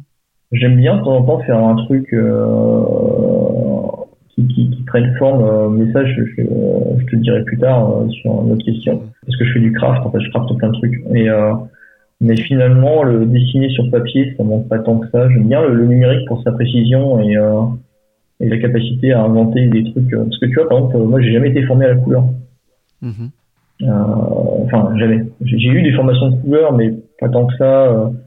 En plus, euh, tu vois, contrairement à mes camarades qui venaient parfois de, de, de design ou de, enfin, mes camarades du Golin, qui venaient parfois de, de formation de design, de formation graphique. Euh, moi, tout ce qui était euh, ben, euh, créer des ambiances colorées, tout ça, euh, enfin, des, pas des ambiances, mais des, euh, des, des, des, dominantes colorées, leur donner des, des significations graphiques et tout ça, c'est un truc qui m'échappe. Enfin, qui m'échappe, que, j'ai dû apprendre de manière empirique. Quoi. Mhm. Et ben, grâce au numérique, je m'y suis mis en fait. C'est-à-dire que bah, je tâtonne, je fais des essais, je me dis tiens ça ça marche bien, ça marche pas bien, et petit à petit, euh, ça, le numérique ça, ça décomplexe. Mhm. Tu te dis bon bah je peux je peux faire une erreur, alors je la fais, enfin je, je tente le coup quoi. Puis des fois tu fais ah mais en fait c'est pas mal. Alors oui, tu peux aussi euh, faire l'alchimiste avec euh, du, du, du tradi, mais je trouve que c'est encore mieux. Mhm. Mais pour moi, le, le- la bande dessinée, c'est plus une affaire de narration qu'une affaire de, euh, de, gra- de, de graphisme, de dessin. Mhm. Je préfère, euh, je préfère fournir rapidement des histoires parce que j'ai envie de voir ce que les gens euh, vont penser, ce qu'ils vont, ce qu'ils vont aimer, ce, qui, ce que les lecteurs vont, comment ils vont recevoir. Et ça, me, ça me questionne plus, ça m'intéresse plus que, euh, que de faire des beaux originaux qui, euh, qui ont une valeur marchande, certes, mais euh, euh, ou parfois émotionnels, hein, parce que j'ai des, originaux euh, que je garde euh, jalousement parce que j'ai pas du tout envie de les fou- les fourguer. Mhm. Moi, je pense que le plus important, c'est de proposer une bonne histoire. Donc c'est donc maintenant 13 ans que tu es dans, Ouais. dans le monde euh, de la BD. Euh, Est-ce qu'il y a une de tes œuvres pour laquelle tu as une affection toute particulière Difficile à dire. j'ai- je suis content de tous mes trucs euh, à chaque fois. Enfin, à chaque fois, il y a des souvenirs qui sont liés à ça. hein. Euh, tu vois, par exemple, euh, Heartbreaker, on l'avait fait avec Ron et euh, Céline Tran. Je me souviens qu'on s'était un peu pris la tête avec Céline et c'était, marrant. quoi. Mhm. Tu vois, euh, de, de se dire aujourd'hui, voilà, dans ma carrière, je me suis pris la tête avec, euh, avec Katsuni. Quoi. Et euh, euh, Oui, les jeunes, vous irez chercher sur internet qui est Katsumi, je sais pas nous voilà, attention, attention, interdit moins de 18 ans. Euh, Exactement, donc oui. Après ça, voilà, euh, voilà, ce matin, je voyais, je voyais ma, ma copine euh, lire Destruction Eve, le tome 4 de Funérailles, et je me suis dit, c'était vraiment cool, je suis content d'avoir fait celui-là. C'est une histoire complète, tu vois, d'une nana qui veut castrer, qu'on veut mettre dans un, dans un moule, et qui s'échappe de ça et qui reste entière, en fait. Mais sauf que pour rester entière, elle doit affronter une vie super dure. Et donc euh, intégrer l'armée, euh, et que cette vie, en fait, ça va l'éloigner de, euh, de ce qu'elle croyait euh, être, euh, devoir être. C'est-à-dire euh, une mère, une, euh, une matriarche. Et elle va devenir au contraire un capitaine de, de, de, d'armée. Quoi. Et, euh, et tout ça avec le, le, euh, la métaphore de l'équitation. C'est, un tome qui, je suis, très content euh, de l'écriture. Et puis sinon, il y a le tome 3 de Frix aussi, le tango de la mort. Euh, Mhm. Ouais, je pense que c'est vraiment le, le, le- le tournant de ma carrière en fait. Le tome 1 et le tome 2, c'était la mise en place. Et le tome 3, euh, j'ai vraiment pu euh, aborder le côté, le caractère intimiste euh, de, de- des, des personnages de Frix. Ouais, c'est, là que la série démarre en fait. Je le relirai donc avec intérêt celui-là. Oui. Quelle est la part de toi que tu mets dans tes œuvres? Clairement, dans Freak Squill, on sent que c'est une partie de tes études à Lyon euh, que tu nous fais re- revivre, entre guillemets, avec euh, tes personnages, des lieux, etc. Mais euh, voilà, qu'est-ce qu'il y a de Florent Maudou dans tes œuvres? Alors, je vais, je vais te corriger. En fait, j'ai fait mes études à Paris, euh, au Gobelin. Ah, autant pour moi Euh, non, mais c'est pas grave parce qu'en fait, j'ai euh, effectivement j'ai écrit Freak Squill à, à Lyon euh, parce que j'ai- j'étais, euh, euh, j'étais, enfin, j'ai- travaillé là-bas, j'y suis toujours. hein. Et ce que ce que j'y mets de moi, bah en fait, euh, je dirais bah, euh, tout en fait, parce que euh, si si pour faire vivre les personnages, il faut pas, il faut faut, faut non seulement y mettre de ce que de, de de ce que sont les gens autour de toi, parce que euh, tu, tu peux pas, enfin, il faut, faut, faut s'inspirer de son entourage pour, pour créer autant de personnages, c'est obligé. Mhm. Euh, mais il faut aussi comprendre et faire, faire tien les, les sentiments des autres. Et, euh, et oui, donc c'était obligé de, de transmettre, hein, même dans les personnages les plus vils ou les personnages les, les plus euh, qui font qui les plus euh, méprisables, il faut aussi transmettre de toi parce que sinon, euh, si c'est juste pour dire bah, ce personnage-là c'est un salopard euh, qui mérite la peine de mort, bah, en fait autant pas lui. Enfin, si t'as pas l'empathie pour pour comprendre pourquoi des mecs font des attentats, pourquoi ils en arrivent là et pourquoi une société mène ces jeunes à devenir à se rebeller. Enfin, il faut faire attention. Je, je dirais pas qu'il faut pas écrire hein, parce que c'est C'est- comprendre, c'est pas excuser, hein, mais pour Non, écrire ça, voilà, cas un bon personnage, il faut euh, comprendre pour pouvoir faire tout un scénario autour et lui créer ça. une ambiance et une couleur particulière. Exactement, exactement. Et c'est pas un travail forcément facile, hein, parce que des fois t'as pas envie de Ah non. comprendre, envie de dire voilà, euh, euh, c'est des ordures, ce qu'ils ont fait c'est totalement condamnable, mais comprendre pourquoi, qu'est-ce qui, qu'est-ce qui, a, qu'est-ce qui a mal tourné dans le, dans le processus. Ouais, alors à ce niveau-là, moi je conseille la série euh, The Man in High Castle sur Amazon, même si Amazon c'est le mal, on est d'accord, mais en tout Ouais. cas cette série est assez exceptionnelle. Parce que ça parle donc euh, d'une euh, uchronie euh, comme quoi les, les Japon, le, le- le Japon fasciste et aussi l'Allemagne nazie prennent le pouvoir dans le monde entier. Et on vous raconte l'histoire en fait d'un un SS et euh, en fait petit à petit c'est ça qui est tr- très très dérangeant et très très bizarre c'est qu'on s'attache à lui à sa famille etc parce que d'un côté il veut quand même le bien de sa famille et après dans la dernière saison non dans l'avant-dernière saison on apprend pourquoi il est passé du côté obscur entre guillemets Ouais, ouais. et on se dit qu'est-ce qu'on aurait fait à sa place? Et Ah, c'est euh, hein. c'est dérangeant Ah c'est dérangeant au possible mais euh, c'est aussi ça qui rend passionnant les trucs. Et c'est pas parce que j'ai aimé cette, cette série que je suis fasciste ou que je suis Oui, nazi ça, mais en tout cas, c'est le traitement du personnage, moi, que j'ai trouvé mais hyper intéressante. Et à me poser des questions et euh, voilà. Et c'était très dérangeant. Mais c'est ça Bah, aussi qui était bien ouais. dans l'histoire. C'était le, le côté ah c'est dégueu, mais qu'est-ce que c'est bien raconté et Bah, qu'est-ce c'est que j'aurais fait à, cette, sa Et place. euh, c'est ça, et, et- et c'est ce que ça, ça amène aussi notre. Enfin, le développement que tu fais, ça amène aussi une autre réflexion. C'est aujourd'hui dans un monde où euh, on disqualifie énormément sur le symbole, Mhm. de donner la chance à des personnages qui sont pas des, qui entrent pas justement dans dans le, le, le moule du personnage gentil. quoi. Tu vois, le personnage qui est victime, le personnage qui est euh, qui fait partie de la minorité. Euh, bah, des fois, oui, c'est intéressant de prendre un personnage qui, euh, qui performe dans le système et comprendre aussi pourquoi, euh, qu'est-ce qui a fait de lui euh, parfois un monstre, parfois euh, qu'est-ce qui fait de lui un personnage qui est pluriel et qui est pas juste euh, le, le symbole du mal. quoi. Mhm. Et ça, c'est intéressant. C'est des choses qui sont euh, difficiles à développer. Euh, et si tu y mets pas du tien, ouais, tu, tu passes à côté. Quoi. Et on peut donner comme exemple aussi Rorschach et euh, Ozymandias dans Oui, oui. Watchmen. Ouais, Voilà, c'est deux personnages qui veulent le bien, mais qui le font de deux façons différentes. Oui, quel est le monstre Quel est le plus monstrueux des deux? Ça, je vous laisse lire la BD si vous l'avez pas vu, enfin le comics, excusez-moi. Mais ouais. Vous Alors lisez-le en version française parce que moi j'ai essayé, je suis un cas, je suis un cas désespéré par rapport à ça. J'ai essayé de le lire en anglais et euh, non mais il faut, faut laisser tomber euh, à l'amour en anglais, c'est trop dur, Mhm. trop trop dur. C'est pointu. Ah ouais, c'est super pointu. euh, autant tu vois, je peux m'envoyer du Robin et du Martin, euh, du George Ma- W. Martin. Ce qui est déjà pas mal. Ouais, George Martin en anglais, euh, ouais, c'est pas, pas, un exploit, ils sont écrivent plutôt facilement. C'est, et puis c'est assez page turner, mais, euh, mais alors Alan Moore, mais laisse tomber quoi. Et euh, curieusement, euh, Kelvin et Hobbes aussi, en version anglaise, faut oublier quoi. D'accord. C'est trop dur. je sais pas pourquoi. Florent, comment a débuté l'aventure Freak Squill Alors tu veux la version longue? Ben, ah, Absolument, parce que moi j'ai tout mon temps, sauf si toi t'es pressé. Mais sinon, non, moi bah, je suis preneur de plein d'anecdotes. Bah, la version longue, c'est que bah, déjà j'ai, euh, comme je te disais, j'ai fait deux ans de, de, de- de- d'études mathématiques. Euh, où je, où je me disais mais je suis vraiment pas fait pour ça. Qu'est-ce que je fous là quoi Mhm. Et euh, et j'en ai quand même tiré la conclusion que euh, je m'étais vachement laissé euh, euh, embarquer dans un projet qui n'était pas le mien euh, par conformisme. Et, euh, et c'est un peu ça que je voulais raconter dans Freak Squill. C'est euh, les, les comment des, des étudiants, euh, on leur dit bah, vous allez devenir des héros et ils disent bah euh, oui euh, d'accord, euh, on va essayer de le faire. Mhm. Mais en fait c'est pas forcément leur projet. C'est mais toujours est-il qu'à un moment donné, quand on leur retire l'outil, leur outil pédagogique, euh, ils disent bah en fait non, euh, si vous nous retirez ça, on n'a plus rien. Quoi. C'est un peu ça que je voulais raconter et euh, et parce que j'avais eu cette expérience finalement de, de, de, de m'embarquer pour des études mathématiques qui avaient l'air extrêmement longues et dont je voyais pas la fin. Je voyais pas la, la, finalité. Et en deux ans, avec les Gobelins, avoir un métier, plusieurs métiers en poche. Quoi. Parce que finalement, je sortais animateur 2D.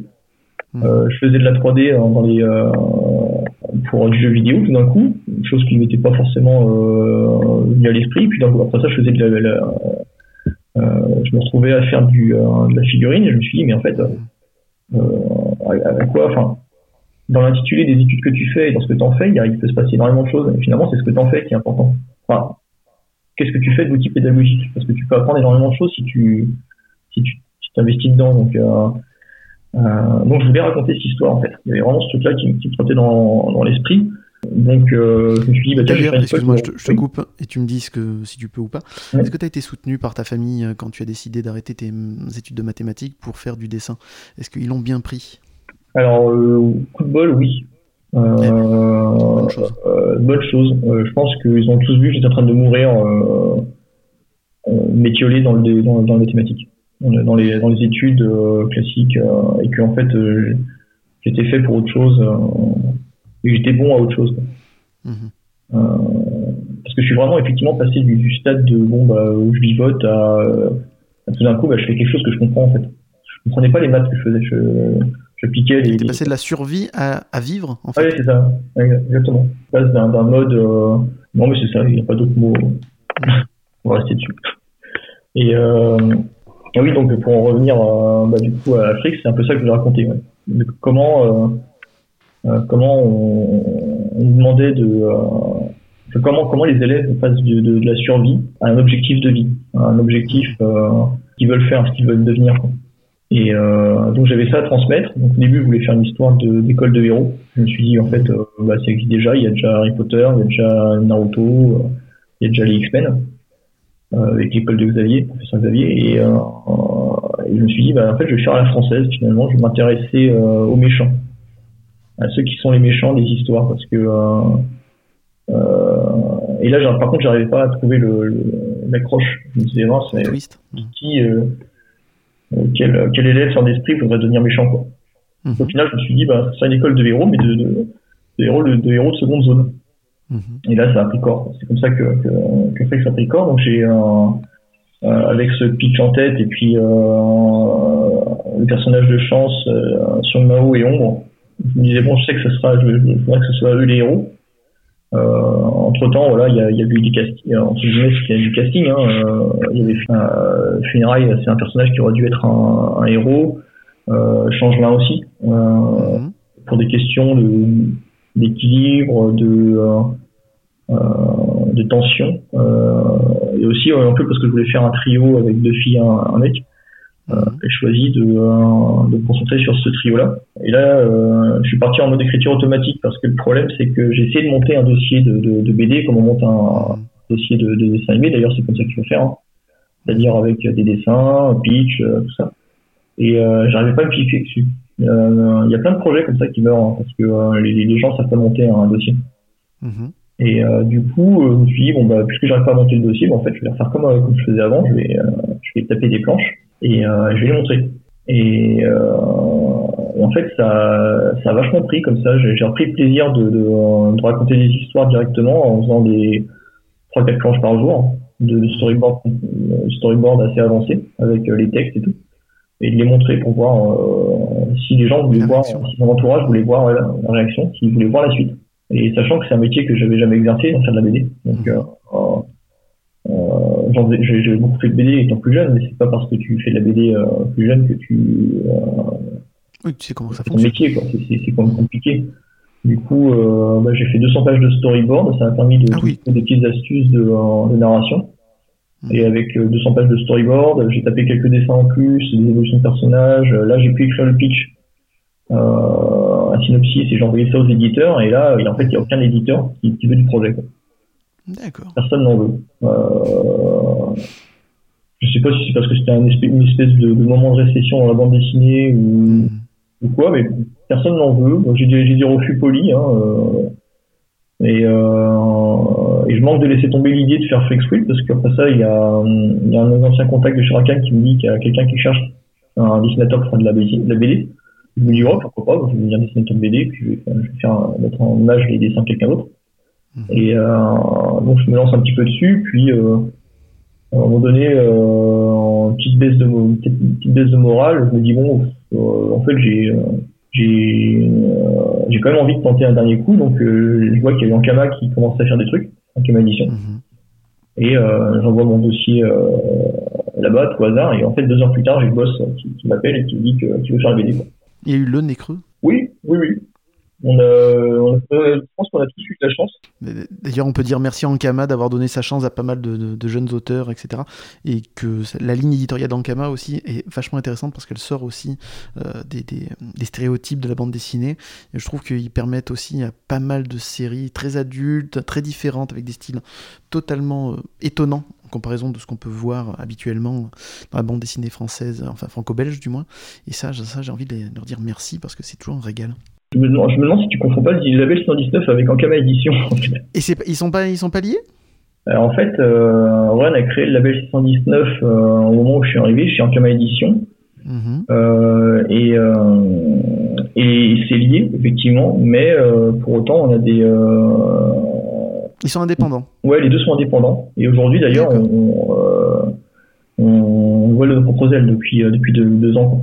On, euh, on, a monté une boîte avec euh, Run, euh, Guillaume Saint-Gelin et Mathieu Bablet pour défendre les intérêts de- du label 619. quoi. C'est cool. D'accord. Ouais, ouais, ouais, c'est, une aventure. Là aussi, c'est une nouvelle aventure très, très euh, prenante et euh, complètement dingue. Mhm. Mais euh, Et donc, tu, tu, tu joues quel rôle À part, donc tu es dessinateur de tes séries, etc. Est-ce que tu joues un rôle aussi de, de directeur de collection ou euh, que directeur de collection, c'est un grand, grand mot euh, parce que euh, le label 119 doit tellement à Run. c'est difficile de, de dire que je suis directeur de collection, mais je donne un coup de main à l'édito. ouais. Je, Mhm. De toute façon, de temps en temps, il a besoin d'un coup de main. Enfin, c'est un peu comme l'agence touriste, quoi. C'est, euh, on a besoin d'un truc, un coup de main sur ce, sur ce, sur ce projet, sur ce projet-là. Mhm. Euh, il faut, faut refaire tous les dialogues d'une BD. Allez, enfin, on y va, quoi. On fait du script doctoring, on fait du, euh, euh, on fait des dialogues. Donc un touche à tout. T'as pas une, une zone réservée dans, dans cette Non, maison d'édition du coup? non, non, non, on essaie tous les quatre d'être, euh, d'être les plus polyvalents possible pour que le label survive quoi qu'il arrive, quoi. Mhm.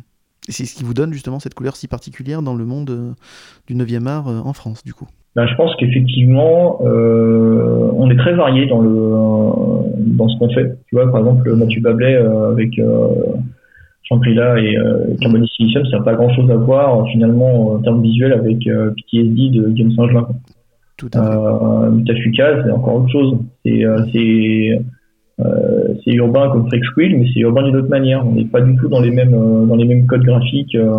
Tu vois, autant je vais lorgner du côté du Seigneur des Anneaux et euh, Harry Potter, autant lui, euh, ce sera euh, beaucoup plus euh, rugueux, euh, dur et euh, et même tu vois en termes de, temp- de temporalité, va se passer sur des années. Euh, et euh, Mythe Funérailles sur euh, des générations et Mutafuka ça se passe euh, sur trois jours. Mhm. Mais euh, mais pour autant, euh, Run a, transmet quand même un, un truc. Et je pense que le label 619, c'est pas que une, une émanation de Run, mais, euh, mais comme un capitaine de navire, il donne un, il donne un cap. Mhm. Et euh, un cap d'exigence, un cap de euh, d'identité. Et, et finalement, voilà, aujourd'hui, effectivement, il y a une identité 619. Mhm. Et, et peut-être même qu'on va marquer l'histoire de, de- de- du 9e art. Mhm. Ça, c'est, il n'y a que l'avenir qui nous dira. Je ressens beaucoup d'admiration pour lui quand tu en parles. Ah oui, mais c'est, sincère, hein, parce que euh, Mhm. bah, il m'a accueilli euh, au sein du label. Il a beaucoup, il a toujours eu beaucoup de, de bienveillance euh, euh, pour mon boulot, même si effectivement il m'a laissé vraiment faire dans mon coin euh. Mhm. Donc, tu vois, il a fait un truc que moi j'aurais jamais su faire. Il a fait son film, il a fait Mutafukaz. Mhm. Il s'est accroché à, à un rêve complètement fou. Quoi. Et, et ça, euh, j'ai beaucoup de respect pour, pour, pour ça. Quoi. Mais à tel point que je me rends compte que je suis pas fait pour faire des dessins animés. Ça, C'est une question que Mhm. je peux poser après. Mais euh, l'animation, c'est, ça demande, euh, c'est un sacerdoce. Quoi. Mhm. Il faut vraiment, faut non seulement croire en ton projet, mais il faut, faut être prêt à donner sa vie. Quoi. Euh, L'univers de Freak Squill est tellement riche que tu as développé euh, des spin-offs. En plus de Funérailles, je pense à Rouge, avec au dessin euh, Souraya, mais aussi au tout dernier Kim Trauma, euh, dessiné euh, à moitié du coup, par euh, Rebecca Morse. Y a-t-il une différence entre le Florent Maudou scénariste et le Florent Maudou dessinateur et scénariste qui a tout le pouvoir sur son histoire? C'est assez difficile à dire. Euh, bah, de toute façon, il y a une différence forcément, parce que comme tu dis, quand je suis euh, dessinateur, je, à chaque instant, c'est moi qui modifie le- les traits, le- l'expression pour, pour que ça colle avec euh, ce que j'avais en tête. Euh, quand je suis scénariste, forcément, je, je laisse une part de, de, euh, de liberté à, à dessinatrice ou dessinateur, mais ça c'est obligatoire. En fait, si tu fais pas ça, tu, tu risques de fliquer tellement la personne qu'en fait, elle va finir par se sortir un, euh, un travail euh, scolaire. Et ça, il faut absolument à tout prix éviter. Quoi.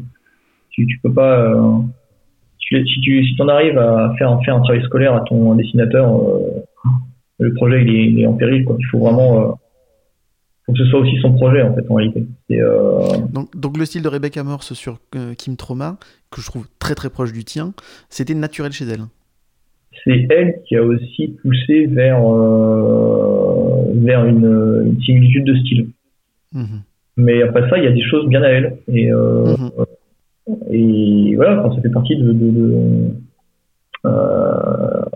on va dire du charme de travailler avec quelqu'un d'autre parce que Mhm. en, ça, ça t'apporte énormément. En fait, ça t'apporte l'autre- euh, l'autre style, l'autre dessin, l'autre vision. Quoi. Mhm.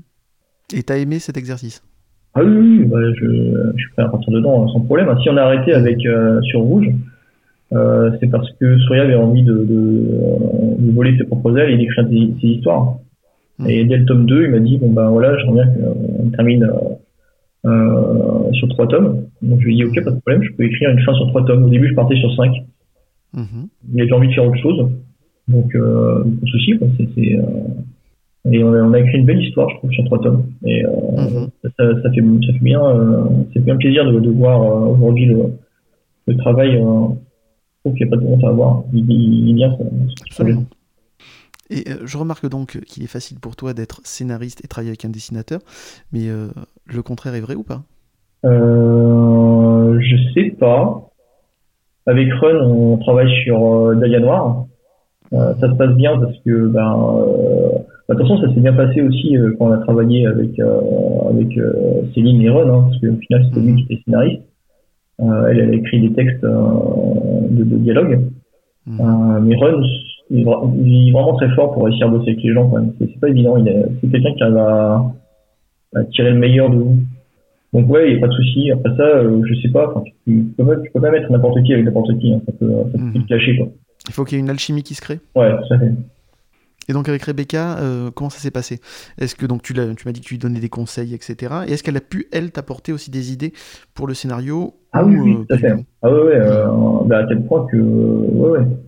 En fait, elle a, elle a une très grosse culture. Donc du coup, euh, Mhm. sur Funérailles euh, 7 par exemple, euh, euh, elle, a, fait énormément de lecture. Et puis on m'a envoyé aussi vers euh, Elisabeth Bossian. Je sais pas si tu vois qui c'est. Elle, a- écrit une nouvelle dans dans euh, Trauma et euh, elle avait écrit aussi pas mal de nouvelles euh, pour pour en fait, c'est des sont super calées en termes de, de, scénario et, Rebecca en termes de, ce qui est trop TV tropes et, pop culture, elle est vraiment vraiment à fond dedans. Donc c'est c'est- c'est cool d'avoir un pack-up comme ça en termes d'écriture. D'ailleurs, quelle excellente idée de mettre de la psychologie euh, dans Kim Trauma, euh, tout en le liant avec des histoires de super-héros. J'ai trouvé ça super intéressant et une excellente idée. Ouais, c'était très organique. régalé. En fait. Ouais, bah, c'était tout à fait. Enfin, c'était vraiment euh, très organique euh, de, se dire, mais en fait, ils vont. Euh, le, le problème principal des, des, des super-héros, c'est leur, leur, souvent leur point faible, c'est finalement leur psychologie. Mhm. Et, et en fait, plus tu es puissant, plus tu vas avoir des, des failles psychologiques. Mhm. Parce que euh, c'est euh, c'est lié, quoi. Tu, euh, on dit à grand pouvoir, grande responsabilité. Ben, en fait, c'est les effets secondaires. C'est grand pouvoir, grand effets secondaires. Quoi. Mhm. Encore plus malade que quelqu'un de normal. On sait que Batman a besoin d'aller faire une thérapie. On le sait, il Ah oui, pas. oui, bah Alors que moi, au moins dans Kim Trauma, tes super-héros, eux, ils y vont. Ouais, c'est ça, ouais. Mais en, fait, dans, dans Kim Trauma, il y a une mutuelle. Tu vois, les, les étudiants, ils ont une mutuelle, comme tu vois. Mhm. Batman, lui, euh, je suis pas sûr qu'il cotise à un syndicat. Je pense qu'il peut se euh, permettre. habituel. Batman, Bah, euh, ouais, je, je pense bah, il devrait, tu vois. Ouais, mais est-ce qu'il le fait, tu vois? C'est une bonne question. Exactement. Parce que si tu vois, il- tu peux y avoir accès, mais il y a plein de gens qui, par exemple, se syndicalisent pas parce que euh, pour des convictions politiques, euh, alors que CFDT, machin, Mhm. c'est accessible. On sent une fibre sociale aussi chez toi. Ouais, ouais, bah tu vois, enfin c'est, je pense que, comme tu disais tout à l'heure par rapport à l'empathie, euh, ben, l'écriture, ça se, ça vient aussi parce que tu, tu veux communiquer avec les gens. Et euh, m- moi, j'essaye de, de- quand je rencontre quelqu'un, j'essaie souvent de voir ce qu'il y a de mieux, ce qu'il y a de meilleur en, en cette personne. Mhm. Et j'ai vu aussi des choses dans ma vie en me disant, euh, d'ailleurs, plutôt euh, quand j'étais petit, j'étais très, enfin plus, plus jeune, j'étais très euh, méritocrate, très, euh, Mhm. tu vois, c'est une mentalité, euh, ben, si tu veux y arriver, il faut bosser, quoi. Faut, faut, être, faut être performant. quoi. Et euh, Pas droit à l'échec? Bah si, t'as droit à l'échec, mais euh, mais il faut vraiment une bonne excuse. Quoi. Et je me rends compte qu'en fait, il n'y a pas forcément besoin de bonne excuse, parce que euh, parce que déjà la, beauté, elle peut, elle peut émerger de, de milieux très modestes. Euh, L'intelligence peut émerger de milieux très incultes. Euh, et, euh, et je pense qu'il faut, faut laisser la, la- on a, eu, enfin quand on a eu la chance de- de- d'aller à l'école euh, républicaine avec euh, avec un ascenseur social qui existait encore, je sais pas s'il existe aujourd'hui. hein. Euh, ben, je pense qu'il faut cultiver un petit peu ça, il faut essayer de le transmettre, il faut essayer d'en parler quoi. Parce que euh, c'est pas c'est des acquis qui sont extrêmement fragiles. Et, euh, et de moins en moins, d'ailleurs, c'est de moins en moins des acquis. Hein. C'est, très très, c'est, battu en brèche par, euh, par des politiques euh, ultralibérales. Donc, euh, euh, c'est pas simple parce que voilà, en plus l'ultralibéralisme, ben, c'est ce qu'on vit dans le milieu de la BD. Euh, et moi, j'ai performé dans ce dans ce milieu, dans ce dans cet ultralibéralisme, dans ce marche ou crève. Euh, j'ai performé dedans, euh, j'ai j'ai fait mon nid. euh, pourquoi j'irais euh, plastiquer euh, ce monde? En réalité, euh, non, il n'a pas de sens. C'est horrible de, de, de dire aux gens, euh, bah, c'est- pas un métier en fait, le BD. Si, ça devrait être un métier. C'est ça, tu fais la... Ouais, c'est une passion, mais ça doit être aussi un métier. Et un métier, il faut pouvoir en vivre. C'est pas évident euh, de faire la part des choses. Mhm. Donc tu fais passer quand même pas mal de messages aussi dans tes bandes dessinées. Donc comme tu Oui, dis, bah- il y a aussi une critique de la guerre. Dans euh, Freak Squill, il y a une aussi euh, le thème de l'acceptation de l'autre, des différences, et aussi du système, du système, euh, qu'on appelle ça, euh, système scolaire aussi que tu critiques, et à juste titre d'ailleurs. Entre les écoles privées, euh, parfois, euh, où on est obligé de payer, mais on a une très bonne éducation, et les écoles euh, publiques qui, elles, ont moins de moyens, et pourtant, c'est elles qui font aussi. Ah non, non, mais non, non, par contre, ouais, il faut faire gaffe. La FEA, c'est pas une école publique, c'est aussi une école privée. D'accord. Moi, je me rappelle. Ah non, non, non, c'est c'est ça qui est encore plus vicieux. Et en plus, je le vois aujourd'hui en- dans les, dans les écoles d'art, c'est que pour deux écoles du même prix, euh, il peut y avoir deux, euh, deux enseignements de qualité diamétralement opposés. Mhm. C'est euh, un truc de dingue. Euh, et c'est pas une question de, de, de sous, c'est une question de d'élitisme en fait. Philosophie? Ouais, d'élitisme, enfin de, de, sélection à l'entrée. quand, une, quand une école accepte que les, élèves payent cher pour un enseignement moins bon ou un des, des- des débouchés moins bons, ils acceptent que ces élèves ils sortent pas forcément avec un job. Mhm. Et dans le monde de Flex Wheel, ça se traduit par, ben, en fait, quand vous allez sortir de vos études, si vous n'avez pas euh, performé, vous allez devenir des méchants. Euh, le contraire de devenir des héros. Quoi. Et c'est ça un peu ça qui est raconté dans Frix et dans Funérailles, oui, ça parle aussi ouais, de, l'élitisme en fait. Ça parle aussi de, de, de, du devoir de devenir le meilleur et de vaincre euh, son frère euh, utérin pour, pour performer. Ce sont des sujets qui te touchent en tout cas. Oui, oui, oui, Oui, ça me touche beaucoup. hein. Parce que j'ai, je suis issu d'une, d'une culture, euh, je suis d'origine vietnamienne. Euh, je suis issu d'une culture confucéenne et c'est, c'est euh, pas par mon père mais par mon grand-père. Et, euh, et je, je, je questionne beaucoup ce, cet élitisme, ce, ouais, cette méritocratie. C'est très très intéressant en tout cas la façon dont tu le traites. Je passe à autre chose. Est-ce que le cinéma et les séries, ou même les dessins animés, euh, t'influencent euh, lors de l'écriture de tes scénarios, euh, ou même euh, dans tes dessins? Moi, je connais Euh, la réponse, hein, forcément, hein, parce que je suis euh, Ouais, bien sûr, bah, bien années sûr, 80, Oui, donc oui, forcément, j'ai quelques références qui me sautent aux yeux à chaque fois, mais euh, voilà. Bah, bien sûr, hein, comme, comme tu disais, voilà, euh, ça saute aux yeux. C'est euh, en termes de tout ce qui est euh, référencé, euh, tout ce qui est euh, clin d'œil. Après ça, euh, là, on, parle plus de clin d'œil. Le clin d'œil, c'est, euh, il faut pas que ça devienne toxique. Il faut pas que ça devienne euh, le récit. Euh, c'est bien pour établir de la, de la connivence et de la complicité avec un public, et ça c'est cool. Mhm. Mais, euh, mais en dehors de ça, il faut pas non plus que ça devienne le fond de commerce de ton, euh, de ton histoire. Et euh, par rapport aux, aux séries que je vois, par rapport à ce que je vois en pop culture, je dirais que j'essaie de me, de me faufiler dans le dans les non-dits, dans tout ce qui n'est pas fait. Vois, par exemple, euh, la, la pop culture anglo-saxonne, elle est très influencée par la mentalité germanique, qui fait que les héros sont souvent euh, très purs dans leurs actions. Et euh, j'aimerais bien développer justement des, des, des gens, qui, des personnages qui sont moins motivés par des, des choses extrêmement pures, extrêmement nobles, mais plus humaines. Euh, un peu comme euh, les personnages de Rumiko Takahashi dans Ranma 1,5 euh, ou Lamu, tu vois, des, personnages qui peuvent être veules.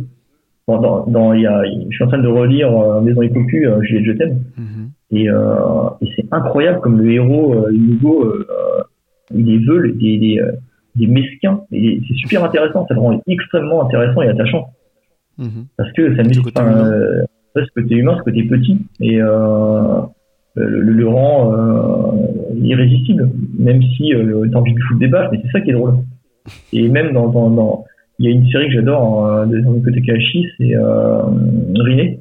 Et les personnages sont tous coincés dans leur dans leur complexe, dans leur euh, rectitude. euh, et euh, les deux personnages principaux sont très justement sont très droits et en fait ça les empêche complètement de vivre quelque chose ensemble. c'est très drôle. Et euh, j'ai- j'ai- j'aime bien cette écriture-là, de Rumiko Takahashi, qu'on retrouve aussi chez euh, Akiko euh, Higashimura, ou euh, euh, et Hiromu Arakawa, ou chez Hiromu Arakawa aussi. Bah, je m'écris presque, je m'inscris pas tout à fait en faux avec la pop culture, mais j'essaie de, me- glisser dans, dans ce qu'elle ne fait pas, dans euh, parler de manière euh, décomplexée euh, de certaines choses que, euh, ce côté germanique très droit, très ouais, en même temps très pur. hein. Ça fait des personnages qui sont purs et qui sont monolithiques et beaux. Mais j'ai envie de faire d'autres choses aussi. Tiens, d'ailleurs, tu parles beaucoup de pop culture, est-ce que tu écoutes l'émission Blockbuster sur France Inter? Non. Alors, je Euh, à te faire passer. Ouais. Alors, je te fais passer un message. Euh, Frédéric Sigrist, donc, qui est l'animateur de cette émission sur France Inter, est un grand fan de toi. Ah ouais. Et il m'a dit de te dire de euh, voilà, euh, t'es- t'es, tu pouvais aller dans l'émission quand tu voulais. Ah bah, Voilà, t'étais invité, il était très très fan de tes traits, de tes dessins, de tes histoires, etc. Funérailles, il a adoré. D'ailleurs, on en parle un petit peu dans l'émission que j'ai- j'avais enregistrée avec lui, la troisième émission de, de Des Coins Stables. Et donc, il m'a dit de te faire passer le message. Il est très très fan et donc tu es invité quand tu veux sur France Inter dans son émission. Avec plaisir. Bah écoute, tu, tu me fileras les coordonnées. je, Avec plaisir. vraiment avec plaisir. Je ferai passer. Ah, carrément. Euh, Florent, est-ce que tu travailles sur de nouveaux projets? Et si oui, est-ce que tu peux nous en parler? Alors, euh, bien sûr, bien sûr, Aurélien. Euh, bon bah ouais, bon, bah, classique. Hein. euh, Sans être obligé de me tuer à la fin, on est d'accord hein Non, non, non, t'inquiète pas. Euh, Il y a, le, il y a, bah, il y a la- les suites de ce que je fais en fait euh, et de ce que nous faisons avec avec Rebecca. Il y a, il y a Kid Trauma 2 euh, qui est en préparation. Euh, Mhm. avec un pitch bien, euh, les pitchs c'est déjà bien cool. Euh, je peux vous annoncer tout de suite, euh, chers auditeurs, qu'il y aura le, euh, que Scipio sera un des, euh, des, des, des patients Ah. du Trauma Center. Très Donc, le marrant. directeur de la FEH Ouais, ouais, ouais, ouais, l'inénarrable Scipio. Euh, voilà, ça va, être, ça va être très très drôle parce que euh, il va se passer des choses super marrantes. Enfin, ouais, Mhm. Je pourrais pas trop en dire, mais En tout cas, tu es déjà content de l'histoire. ah ouais, mais quand je l'écris, je me fais marrer moi-même, donc c'est bon signe. c'est idiot, mais C'est déjà l'essentiel, hein, c'est déjà se pas mal, Oui. ça. Faut, faut. Si tu te fais pas pleurer ou marrer toi-même, euh, c'est euh, c'est pas bon signe. Euh, Funérailles 7, euh, qui, va- qui est bientôt prêt, mais euh, pour des raisons de, de calendrier, on va, on va sortir ça euh, euh, l'année prochaine, 2022. Euh, un gros, un gros tome en préparation qui, qui a été très très compliqué à écrire euh, parce que euh, il devient très politique. Mais en même temps, voilà, il faut garder, garder le côté épique, le côté, euh, le côté aventure et découverte. euh, avec un funérail qui, qui, se retrouve entre guillemets au sommet de son art et euh, qui, qui, se retrouve euh, en, en, fait en position de qu'est-ce qui se passe quand quand on a battu le méchant quoi. Là c'est un truc que, que j'aime beaucoup dans Guren Lagan par exemple, le animé de, de Genax à l'époque. C'est que les héros au milieu de la saison, bah, au milieu de la série, ils, ils, ils, arrivent à vaincre le méchant et ensuite on voit ce qu'ils deviennent. Et c'est compliqué, c'est politique. C'est super intéressant en tout cas. Ouais, c'est ultra intéressant. Et du coup dans Funérailles j'essaie de développer ce côté aussi sans être bien chiant ou trop, euh, trop méta quoi. Et euh... Ce que j'aime bien aussi dans tes histoires, c'est que c'est, euh, ça va très loin. C'est-à-dire que tu as, une histoire, mais qui est détaillée, qui a tout un background énorme. Ouais. C'est-à-dire que tout est, ah, j'ai l'impression que tout est écrit. C'est-à-dire que tes personnages sont jamais gratuits. C'est, ils ont une histoire, ils viennent de quelque part et ils vont quelque part. Et dans un univers que tu connais particulièrement bien parce qu'il est écrit de façon assez réaliste. C'est-à-dire que tu as des histoires politiques, tu as des histoires, euh, t'as une histoire dans l'histoire, c'est-à-dire le passé aussi de ce monde-là, etc. Et c'est toujours très détaillé. Et c'est pour ça aussi que j'adore tes, tes, tes histoires. Ah, c'est cool. Je pense que je pense que ça vient de la, la, la littérature anglo-saxonne pour le coup. Mm -hmm. euh, comme je te disais, je lisais beaucoup de euh, George Martin, euh, Robin Hood. Et, euh, et pour le côté euh, dieu métaphysique, j'adore Neil Gaiman aussi. Mm -hmm. Neil Gaiman, je pourrais en bouffer tous les jours, c'est vraiment génial. J'ai vraiment un de ses bouquins préférés, c'est An Boyd parce qu'il y a vraiment ce côté euh, comment les dieux anciens euh, se, se, fritent entre eux et comment le, le, principe il y a deux principes qui se battent dans l'antiboid c'est le, le, dieu euh, guerrier tigre mm -hmm. et le dieu trickster qui est symbolisé par un quoi. et c'est vraiment drôle parce que du coup c'est en dit long sur l'humanité et sur les, mythes qui qui tendent nos, nos, nos créations quoi. Et euh, Lionel Gaiman est très fort pour ça. Et oui, effectivement, du coup, euh, bah, j'aime bien construire mes univers de, de, de cette manière-là, très, euh, très organique, mais en même temps très complète. -hmm. D'ailleurs, tu as tiré euh, aussi un jeu de rôle de Freak School. Oui, oui, oui. Bah, du coup, bah, c'est pas moi, c'est les, les, les, les, gars de en face, sous la houlette de Céline, Céline Antoine, qui ont, qui ont fait un super boulot d'écriture. Et, et, je pense qu'on va partager, enfin, en tout cas, on partage à chaque fois qu'on se rencontre, c'est la fête. Mm -hmm on partage énormément de références communes et, euh, ouais, c'est cette manière de construire un univers, euh, de voir justement d'essayer de chercher la, la, la troisième, euh, comment dire, la troisième, la troisième voie vers le, vers la félicité, vers le vers, quelque chose d'une humanité plus plus harmonieuse. et on partage un peu ce, ce, cette utopie. Voilà. Florent, tu t'exilerais sur une île déserte en apportant une seule BD ou série. Laquelle serait-elle? Alors, euh, série ou BD ah, C'est marrant, j'avais euh, j'ai mis Akira. -hmm. je, je, je, pensais à Akira. Euh, ouais, ça, ça, ça, je pense que je le relirais. Enfin, il y a tellement de choses dedans que je relirais bien. -hmm. Ouais, ouais. Durant ton enfance, quel a été ton dessin animé préféré Celui que tu ne voulais rater à aucun prix? Alors, c'était Senseiya, euh, Chevalier du Zodiac. Mm -hmm. euh, J'étais vraiment vraiment fan de, de, de Senseiya et en particulier du Chevalier Dragon. Mm -hmm. euh, parce que le personnage il cochait, cochait toutes les cases de, de, l'excellence confucienne. Hein. Euh, il est écrit comme ça de toute façon. Hein.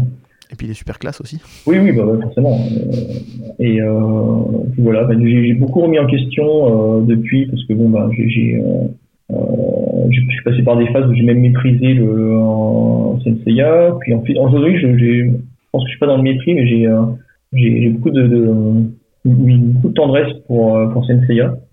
Euh, mais je suis très critique. Quoi. Et, euh, -hmm. ça, ça, parle quand même de, de, de, de, jeunes garçons qui se battent euh, aveuglément euh, pour pour une déesse et qui vont qui sont prêts à se faire sauter. Quoi. Donc c'est ça. C'est quand même c'est quand même hardcore comme récit. Donc il faut, faut vraiment le, le, le, remettre dans son contexte. critiquer aussi le, le, côté masqué des, des femmes.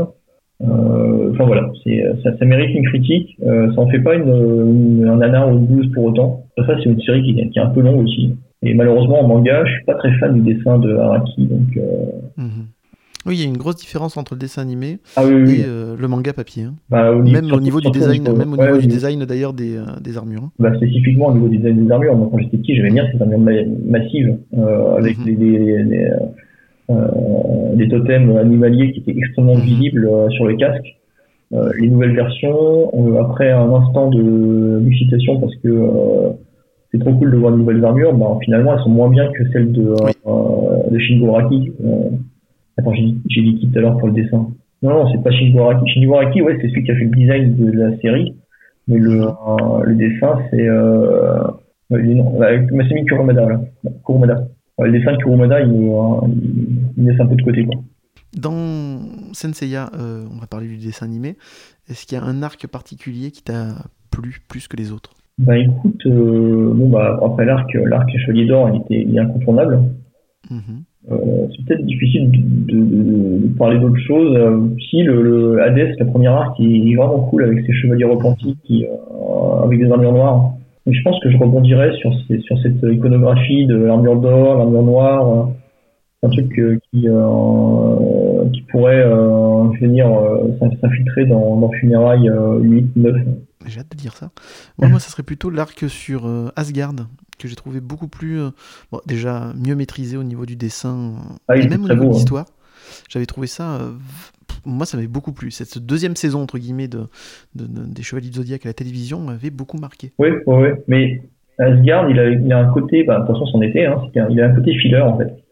Mhm. Et euh, euh, curieusement, j'y avais été sensible, alors que euh, euh, peut-être que les personnages de, de l'arc de l'arc des Chevaliers d'Or, même si il y avait des trucs un peu bizarroïdes comme le, le, le chevalier du, enfin, comme euh, Camus euh, qui devenait le maître de yoga, euh, alors que c'était le maître du maître de yoga, enfin c'était assez étrange. Il y avait drôles de trucs comme ça, et puis beaucoup de problèmes d'anachronisme euh, au sein même de la série. C'était peut-être plus intime par rapport à l'histoire des chevaliers euh, de bronze. Euh, et puis avec des moments forts, hein, euh, ouais, des, moments très. les dessins avaient tous été réussis, justement. C'était euh, beaucoup plus abouti que la, la première saison. Mais bon, après, c'est un Oui, oui. personnel. Ah non, mais c'est vrai, hein, sur la première saison, il y a des moments qui étaient, euh, qui étaient craignos. hein. Mais euh, moi, je ne percevais pas trop à l'époque euh, les différences de dessin. euh. Mais de toute façon, il y a, et, euh, Senseiya a eu un problème à un moment donné, c'est que les armures devenaient trop complexes. Et je pense que ça a grandement altéré la capacité des, des chevaliers d'or à bouger, tout simplement. Oui, clairement, oui. Et, et euh, ouais, c'est ça. Non, qui mais- grince, hein. Ouais, c'est ça. Il ne pouvait plus bouger, en fait. Mais non, mais en fait, c'est, moi, je suis, je suis devenu animateur, donc j'ai compris pourquoi il fallait pas les faire bouger.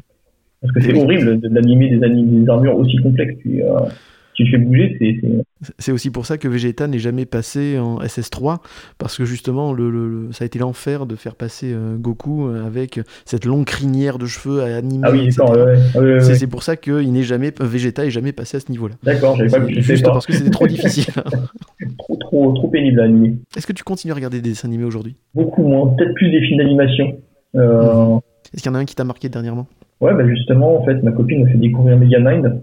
Mhm. Et euh, je l'avais pas, j'étais passé complètement à côté, je l'ai trouvé super intelligent euh, en termes de, de qu'est-ce que le super héros, qu'est-ce que le super méchant. Euh, je pense que je sais pourquoi le film n'a pas cartonné, parce que le, le, le- déjà le design de- du héros il est euh, très particulier et, euh, et puis le personnage féminin, euh, son design aussi est un peu bizarroïde, un peu plat. Mhm. Euh, mais en termes de ce que ça raconte, en termes de rapport entre euh, cet équivalent de Superman et, euh, et du grand méchant qui est en fait le héros, Megamind, euh, je trouve ça plus intelligent que ce que ce qui est développé dans le MCU ou, le, euh, ou même euh, bah, dans, dans, dans Superman, euh, euh, dans League of euh, Justice League. Euh, dans le Justice League, on va attendre la version de Snyder. Hein, Oui, voilà, c'est ça. On va attendre la vraie version du coup pour avoir voilà. sur le film. C'est pas la peine de parler de celui qui est sorti Ouais, au ouais, cinéma. On va le somatiser. C'est pas même pas si mal que ça. euh, voilà, on va voir ce que ça donne.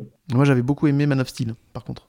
Ouais, il est pas mal, il est que pas mal. Ouais, ouais, ouais, Le- le- ouais. la suite m'a un peu déçu, mais voilà, j'attends la, la Zack Snyder's vois- cut. Voilà. Ouais, c'est ça, mais tu vois, euh, Megamind, ils font un truc super intelligent. Alors, j'ai spoilé euh, Megamind, du coup. hein. Mais, euh, mais le fait que Metropolis Man, enfin, l'équivalent super-héros de Superman, il fasse le mort, Mhm, c'est euh, c'est super intelligent. mhm. Et c'est ce qu'il faut faire. Il faut que Superman, il, un moment donné. De parler des faiblesses des super-héros. Oui, et aussi de leur humanité, enfin, l'humanité, du fait qu'à un moment donné, euh, il, il faille euh, dire, bah, ok, je suis peut-être immortel, mais euh, vous n'arriverez pas à vous en sortir sans moi si, euh, enfin, vous n'arriverez pas à vous en sortir si je disparais pas, parce que c'est la, tu vois, ils le font dans, dans, dans Kung Fu Panda, Mhm, le, le, le, le maître qui disparaît, en fait. Mhm. Et euh, la relation de maître à élève, elle est très importante dans Kung Fu Panda. Et c'est pareil, c'est un film que j'ai, j'avais vu il y a très longtemps et que euh, ma copine m'a fait redécouvrir et je l'ai trouvé super intelligent, en fait, Mhm. bien écrit. C'est un de mes dessins animés favoris aussi, oui, Ouais, il, est, il est top, hein. il est vraiment génial. clairement. Il, il est euh, beaucoup plus profond qu'il en a l'air. Et en Mhm. plus, euh, euh, dans le rapport grand-père, fils. Il y a un petit, il y a une espèce de rapport entre, entre en plus c'est un kangaroo, le, euh, le maître. et, Shifu. ouais, Shifu. J'ai oublié son nom, parce qu'en fait, ça veut dire un maître en, en chinois, ça. Euh, entre Shifu et, euh, et Po. Po, ouais. Le, rapport entre Shifu et Po, il est, euh, très, il passionnant. Il est super intéressant. C'est le, le fils raté, quoi, Po. Et c'est super intéressant de voir que, euh, ben, il développe des facultés qui sont euh, liées à son physique. Et, c'est génial, c'est un, super film qui parle de, euh, bah, la différence, euh, de l'obésité et de euh, l'exigence, l'élitisme confucien, dont je parlais justement pour, pour. Et t'as un dessin animé, un film d'animation préféré? Euh, bah, je vais pas passer à côté dans l'incontournable, je vais citer Princesse Mononoke. Mhm. Parce que euh, bah déjà c'est c'est euh, c'est Nausicaa mais euh, mais avec une fin. Mhm. Euh, et euh, bon alors même si Nausicaa il y a quand même un côté euh, il y a un univers qui est extraordinaire. Mhm. Mais quand tu lis le manga de Nausicaa, tu te dis ah euh, on est passé à côté de ça quoi. Et, euh, et Mononoke ne passe pas à côté de tout ça et pose toutes les questions par rapport à- au pouvoir, par rapport à la responsabilité, par rapport à l'humanité face à la nature Mhm. la nature face à l'humanité. Et euh, il arrive à raconter tout ça en un film, c'est extraordinaire. Voilà, c'est euh, c'est difficile de passer à côté. Euh, c'est pas très original malheureusement, mais Il n'y a pas une question d'originalité, une question de perception, de goût, donc c'est ça qui est ouais, intéressant. ouais. Euh, D'ailleurs, c'est c'est rigolo que tu, parles de, que tu parles de Princesse Mononoke, parce que j'ai enregistré cette semaine un coup de bulle particulier pour le podcast Mon voisin Miyazaki, qui euh, reprend tous Ouais. les films petit à petit euh, donc de Miyazaki, et qui donc... voilà, les, les- les- animateurs en parlent de ce qui leur a plu euh, dans, dans, dans ces histoires, et aussi font participer leurs enfants pour, euh, pour avoir leur Ah, cool. ressenti dessus. Donc je te le conseille, Mon voisin Miyazaki. Ah, mon amis ici, très bien. Est-ce que dedans vous parlez du fait que Totoro c'est un dieu de la mort ça, ça va venir, Totoro c'est le, le prochain, c'est le prochain épisode, D'accord. et euh, donc voilà, ils sont en train de, de, de Moi le je, je préparer, perds ce sera le dans mois cette prochain. théorie euh, horrible. Ah oui, Je, je, je suis à fond dans cette théorie euh, horrible que Totoro est un dieu de la mort. Et ben je crois qu'ils ont un truc comme ça. Je veux pas spoiler, mais j'ai cru comprendre que D'accord, il y avait deux visions pour euh, mon voisin Totoro. Mm, Voilà, dont une qui était moins rigolote que l'autre. Donc euh, Ouais, forcément, bah oui, parce que ça veut dire que les filles sont mortes, donc c'est pas très drôle. c'est pas très glauque. donc c'est- c'est c'est à écouter du. Ouais, euh, ouais. dans le prochain épisode de Coup de bulle. D'ailleurs, donc tu m'as dit que le monde de l'animation t'intéressait, que à la base tu étais parti là-dessus, mais que c'est un métier tellement compliqué que tu as préféré avoir un- faire du dessin et avoir un résultat plus immédiat, on va dire en tout cas. Pourquoi Freak Squill n'est pas encore adapté en animé? En fait, le cinéma, c'est avant tout une... des rencontres, des opportunités. Alors, qu'est-ce qu'ils Euh, attendent? tu, tu sens ma frustration. Qu'est-ce qu'ils attendent pour te choper et pour en faire un dessin animé d'une qualité exceptionnelle? Si, si, on avait lancé un truc, euh, on avait lancé un projet avec un Kama Japon quand j'y suis allé un mois au Japon pour, pour bosser dessus. Mhm, En, en fait, euh, il, y a- il manque deux choses. Il manque la rencontre, mhm, euh, donc euh, un studio qui voudrait euh, bosser sur Flex Squill, mhm, et il manque euh, mon implication aussi. Qu'on te laisse aussi manqué, euh, ta hein, part de. le projet. euh, bah oui, euh, en fait, euh, le projet qui est au Japon, si j'avais, si je m'étais impliqué dedans pour faire la série, bah déjà euh, la série aurait été très différente à la fin, parce que j'aurais, euh, j'aurais un moment donné mis de côté euh, la BD. Et en fait, j'ai pas, j'ai pas voulu faire le choix de, de, euh, de, de, de- de m'impliquer plus que ça dans le dessin animé. Je me suis dit bon bah le projet il survit lui-même, soit il crève. mhm. Et donc le projet est mort D'accord. parce que je pouvais pas le porter. quoi. C'est Oui. Pas, euh, je- pas, pas un projet qui se passe au Japon Mhm, euh, avec autant de distance, avec euh, autant de distance culturelle, parce que quand je me suis retrouvé, j'ai eu affaire à des fois des, des- comment dire, des, des situations explosives euh, qui étaient dues à des problèmes presque culturels. mhm, Euh, Aujourd'hui encore, je me dis que Ron a été d'une énorme intelligence et d'une d'un d'un sens euh, de la politique très fin Mhm. lorsqu'il a réussi à bosser avec les Japonais, mhm. parce que ça a été euh, tout un poème. hein. Il s'est passé des trucs complètement bah, complètement fous quoi. D'accord. Euh, mais il en parlera mieux que moi, hein, Oui. c'est- son projet. Mais, euh, mais je me dis, bon, ben, euh, est-ce que j'ai envie de les... Déjà, est-ce que j'ai envie de voyager autant? Est-ce que j'ai envie de, de- de- bosser autant avec l'étranger? Est-ce que j'ai envie as envie de combattre aussi pour juste euh, que ton projet aboutisse aussi? Ben, Juste que mon projet aboutisse. C'est- plus complexe que ça, en fait. Du moins, ça devrait être est-ce que j'ai l'ambition Est-ce que j'ai l'ambition de, de faire de l'animation? Ben, En fait, non. En fait, je suis tellement heureux dans la bande dessinée. Mhm, Et, euh, et je vois qu'il y a des gens qui sont tellement contents de dire euh, Mhm. ces bandes dessinées que j'ai pas envie de, de les trahir et j'ai pas envie de me trahir non plus. Et en fait, euh, Euh, faire des livres, écrire des livres, je trouve que c'est déjà, je trouve que c'est déjà un métier, un beau métier Mhm. qui me satisfait vraiment et qui me permet d'avoir une vie. Donc, euh, bah, en fait, voilà. Quoi. Euh, je pense que c'est ça l'explication il y a pas des animés de Freak aujourd'hui. Ensuite, bah, rien n'interdit. Hein, si jamais il y a une rencontre extraordinaire et que j'ai pas besoin d'impliquer plus que ça, qu'on me dit bon bah voilà, on a compris euh, euh, l'essentiel de Freak Squill, on va faire des changements parce que c'est une adaptation, c'est normal. Mhm. Et moi, je suis un dessin animé, je trouve que c'est normal. Mhm. Et c'est tout. Euh, S'il y a quelqu'un qui, qui est assez motivé euh, et qui est assez talentueux, parce que je vais pas non plus lâcher le bébé à n'importe qui, euh, bah écoute, on, on go quoi. Eh ben, écoute, le temps nous le dira. Et en tout Voilà. cas, c'est, ça peut être un très très gros projet. En tout cas, c'est Freak Squill le mérite. Euh, Voir un Freak Squill au cinéma, j'avoue que c'est, ça serait un gros kiff. Ah, ça serait cool. hein. Bah, moi aussi, hein, j'aimerais bien. Mais tu vois, je- là tout de suite, je me mets dans une euh, situation spectateur. En fait. Mhm, tout à fait. Quand je te dis, ce serait cool. C'est pas, euh, je me dis pas, voilà, ça va trop, euh, trop impacter mes ventes. Euh, en fait, non, je, suis- je suis déjà heureux. J'ai pas besoin de plus. Quoi. Tout à fait. Mais, mais j'ai envie de le voir. Je serais curieux. Florent, est-ce que tu as des enfants? Non, mais ma compagne a un fils. Et voilà, c'est temps. Et est-ce que tu lui fais partager tes bandes dessinées? Est-ce que tu lui fais, euh, est-ce que tu l'intègres un peu à ce, ce monde-là en lui faisant découvrir des séries, des dessins animés Ouais, ouais, Des bah, écoute, pas plus tard que. euh, bah, il- naturellement, en fait, il a. On a parlé un petit peu, il m'a fait découvrir euh, Bizarre Adventures.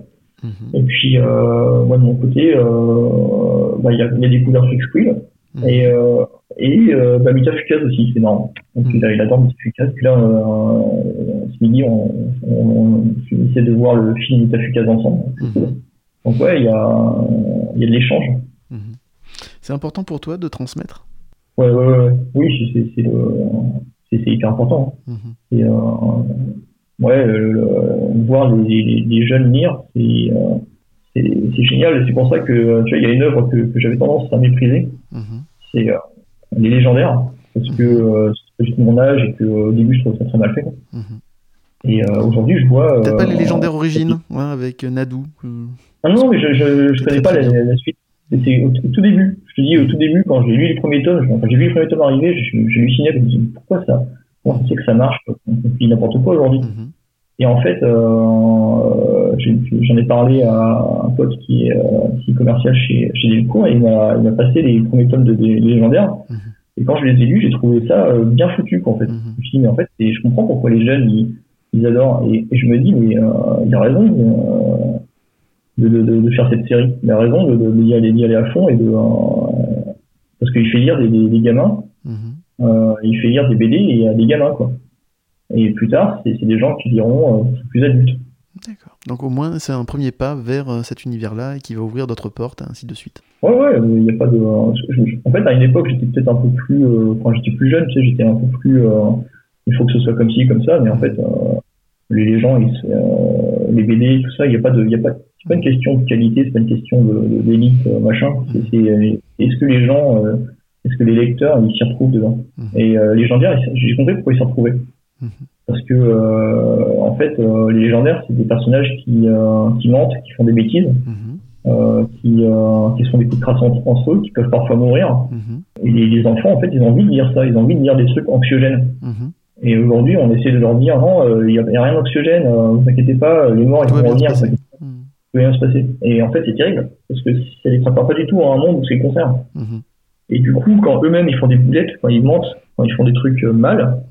Justement, c'est, tu vois, c'est ce que je te dis par rapport à ce héros euh, germanique Mhm. qui est très propre sur lui, qui est très euh, très droit. Quand t'as un quand un gamin qui fait une bêtise, qui tout d'un coup se retrouve à faire la même chose que les méchants, il voit pas qu'entre deux il y a il y a tout un monde gris. Et le, le monde il est comme ça. Tu fais des, des fois tu peux mentir, tu peux faire des trucs méchants, mais euh, si tu si tu t'amendes, si tu fais le euh, si tu euh, si tu fais acte de contrition, bah tu peux euh, tu peux ressortir de là et et, euh, et euh, obtenir une rédemption. Mais euh, t'as pas de rédemption si tu fais pas des, des bêtises en premier lieu et euh, et finalement, ben, euh, une série comme les légendaires qui propose des héros qui font des erreurs, qui, qui mentent, euh, qui trompent, qui mentent, ben, c'est c'est bien quoi aussi. Ça change. Ouais. On passe maintenant à la deuxième partie de l'émission, le portrait animé. Florent, si tu étais un personnage de dessin animé ou de BD, lequel serait-il? Alors euh, moi j'aimerais bien être comme Ranma, mais euh, en fait euh, je ressemble plus à Shiryu. c'est-à-dire le, le, le bon fils, euh, celui qui, euh, qui a eu de la chance dans la vie et qui est euh, entraîné par le meilleur maître. euh, et en fait, euh, je, crois que je ferai une fille euh, dé- désespérément moche. Quoi. Dans quel univers de dessin animé ou de BD aimerais-tu vivre? Alors, euh, en fait, aucun. Euh, parce que euh, c'est des univers construits euh, par des auteurs. En fait, moi, je suis auteur, donc en fait, euh, concrètement, il n'y a, pas de, de- de- d'univers qui, qui pourrait être parfait. Euh, et la réalité, finalement, euh, ben, tu vois, tu, tu, tu sors, euh, le temps, il est pas celui que t'attendais. Euh, des fois, il y a une merde de chien sur ton trottoir, mais ça fait partie de la vie, tu vois, tout ça Mhm. ce côté, euh, ce côté chaotique. C'est ce qui fait que tu apprécies quand il fait beau et quand le trottoir est propre. C'est bête à dire, mais.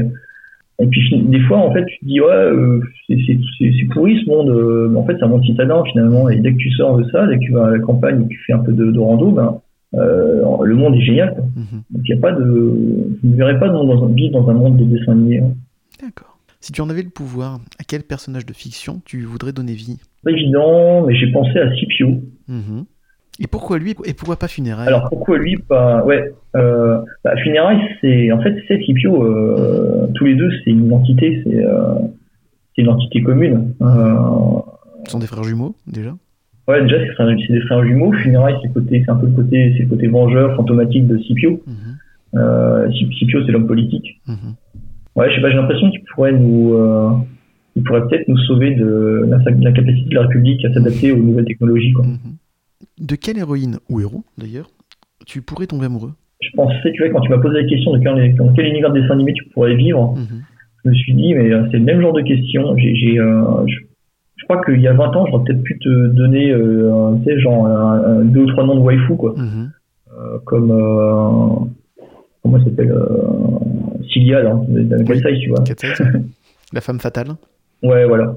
Mais, mais en fait, l'être humain, euh, c'est tellement plus riche qu'un personnage de dessin animé. Je peux, je avoir de l'empathie euh, et euh, comprendre qu'un personnage tombe amoureux d'un autre dans une histoire. Mais c'est pas pour ça que j'en tombe amoureux, en fait. Mhm. Il n'y a pas des traits de ces personnages qui te rendraient euh, amoureux ou quoi que ce soit? Bah non, parce que j'ai, une compagne euh, dont je suis très amoureux et je veux pas trop. euh, et tu vois, j'ai pas envie de. je- Et ta côté, dire- elle a une arme sur elle ou pas? Non, non, du tout, euh, du tout, je, je dis ça complètement sincèrement, euh, sans, sans avoir euh, de, de, euh, d'idée d'idée derrière la tête. Mhm. C'est- C'est juste que, euh, J'en doute pas une seconde, Euh, c'était pour te charrier. hein. ouais, ouais, ouais, c'est ça, mais, parce que je comprends bien. Mais en fait, le, le problème de la, des héros, des héroïnes, c'est que c'est des, des dieux et des déesses Mhm. euh, qui sont forcément, euh, il y a forcément un côté euh, plus Parfait. positif, Mhm. parfait, voilà. Et tu gommes un peu le, l'à côté, quoi. Mhm. Et euh, mais l'à côté, en fait, c'est génial. Mhm. Le- l'humanité euh, l'humanité qui se dégage de, de, de, de quelqu'un de vrai ça n'a rien à voir avec un personnage de fiction et euh, mais pour ça je peux comprendre hein. moi euh, ouais, plus jeune il y a des personnages qui me faisaient craquer mais euh, mais aujourd'hui j'ai- je pense pas je pense pas pouvoir tomber amoureux d'un personnage de fiction c'est une question que je- sur laquelle je me, je me pose plus depuis des, des, des- des lustres Si tu avais un super pouvoir, lequel serait-il À part de dessiner comme un dieu? la téléportation Mhm. et euh, je pense que si les gens avaient un pouvoir de téléportation ça serait hyper écologique et, Ah bah, déjà, euh, oui. Ça réglerait pas mal Ouais. de choses, oui. Par contre, il faut faire gaffe si tu as une mouche à côté de toi. Pourquoi? T'as vu la mouche de Cronenberg Ah oui, oui, oui, oui, il a trans... alors, plus- Ah oui, c'est vrai qu'il voulait se, se- se téléporter, t'as raison. Ouais, il se téléporte c'est horrible après. Affreux. Absolument, c'est ignoble. Euh, D'ailleurs, il faut écouter le dernier podcast euh, de C'est plus que de la SF de Lloyd Cherry, qui va nous faire une petite chronique euh, littéraire tout à l'heure, Ah, euh, cool. qui a fait donc un épisode spécial sur la mouche et qui était hyper passionnant. Je vous Ah, le veux bien, conseille aussi. c'est vrai que ça marche. Je l'écouterai parce que... Je te, je te ferai toute une liste à la fin, hein, t'en fais pas. Ouais, ça marche. Parce que la mouche, je l'ai vue, je devais avoir 8 ans, et ça m'avait traumatisé, quoi. Et c'est pour ça, moi je crois que j'en ai vu quelques extraits et ça m'a pu en donner envie, et j'avoue que même maintenant, euh, non, ça, ça me donne Ah pas non, non, mais, mais regarde-le, il est génial. Hein. Hmm. C'est un très très beau film. les- acteurs sont incroyables, hein, Cronenberg aussi, c'est Ah ouais, ouais, exceptionnel. Si tu avais un ennemi juré, lequel serait-il? Ton Némésis, en tant que personnage de Euh, fiction. euh, Mister Incompétence. La peur de rater? La peur de l'échec? Non, c'est pas ça. c'est c'est- Tu connais l'effet l'effet du Kruger Non, du tout. Alors, c'est euh, c'est en fait quand, quand, quand, quand tu t'y connais pas dans un sujet, quand quelqu'un connaît pas un sujet, il peut se créditer lui-même euh, de connaissances dans le sujet. Et donc, il va, euh, parce qu'en fait, moins que tu t'y connais dans quelque chose, par exemple physique quantique, Mhm. tu dis ouais, bah, c'est bon, je m'y connais en physique quantique. hein. Je sais que ça, ça, ça, ça régit toutes les lois de l'univers. hein. Mhm. Et euh, tu peux dire ça avec beaucoup d'aplomb et en fait rien comprendre à la physique quantique. Mhm. Comme quand, quand tu as lu en sciences et vie, tu vois, à la fin t'as rien compris, tu fais je comprends rien à la physique quantique. Quoi. Mhm. Et, euh, et en fait, plus tu abordes un sujet de manière euh, rigoureuse, et plus tu te rends compte que tu connais rien dans ce sujet. Mhm. Ça c'est euh, donc d'un côté, plus tu es incompétent et plus tu crois que tu t'y connais. De l'autre côté, les gens qui, qui sont compétents comprennent qu'ils s'y connaissent pas. Et quand tu mélanges les deux, il, se- il se passe un truc horrible. Mhm. C'est que les gens qui sont compétents croient que les autres sont, sont compétents aussi sur la enfin, qui sont compétents mais qui croient qu'ils sont pas compétents. Donc qui manquent de confiance en eux. Mhm. Croient que les gens qui ont confiance en eux sont compétents, donc se laissent diriger par les gens qui sont incompétents. Est-ce que tu as quelques exemples humains qui te viennent à l'esprit? Non, c'est bon, ça Ah, va aller, on va éviter d'avoir des procès. S'appelle la République, non? Je crois qu'il y en a beaucoup Ouais, voilà. qui peuvent nous venir euh, en tête. Ouais, donc c'est euh, l'imposteur, c'est le tartuffe, c'est celui-là ton Némésis. Ouais, parce qu'en fait, euh, concrètement, l'humanité, on peut faire des choses extraordinaires quand on marche main dans la main, quand on, quand on se comprend, quand on fait des trucs euh, qui sont, quand on réalise des rêves. Mais, euh, mais l'incompétence, enfin, ça peut tellement tout détruire, Mhm. ça peut tout, tout péter. Alors, en même temps, c'est fascinant, c'est très drôle. À Incompétent et charismatique, ça peut faire beaucoup de mal. Oui, ouais, ouais, ouais, tout à fait. Si tu étais une créature imaginaire, laquelle serait-elle? Euh, bah, j'ai eu beaucoup de mal à répondre à cette question. J'ai fini par choisir Sleipnir. Le? Parce que le cheval, euh, le cheval a huit pattes d'Odin. D'accord. Parce que j'ai- j'aime bien les chevaux. Euh, puis huit pattes, en fait, euh, moi, j'en, parle dans, dans euh, Destruction Eve. et bah, le cheval, il a huit pattes parce qu'il monte sur une jument. Quoi. en fait, ça fait huit pattes au total. C'est la méthode de tête. Quoi. Mhm. Et, euh, mais c'est des animaux qui sont, sont c'est, c'est génial, le cheval. C'est un truc de fou. euh.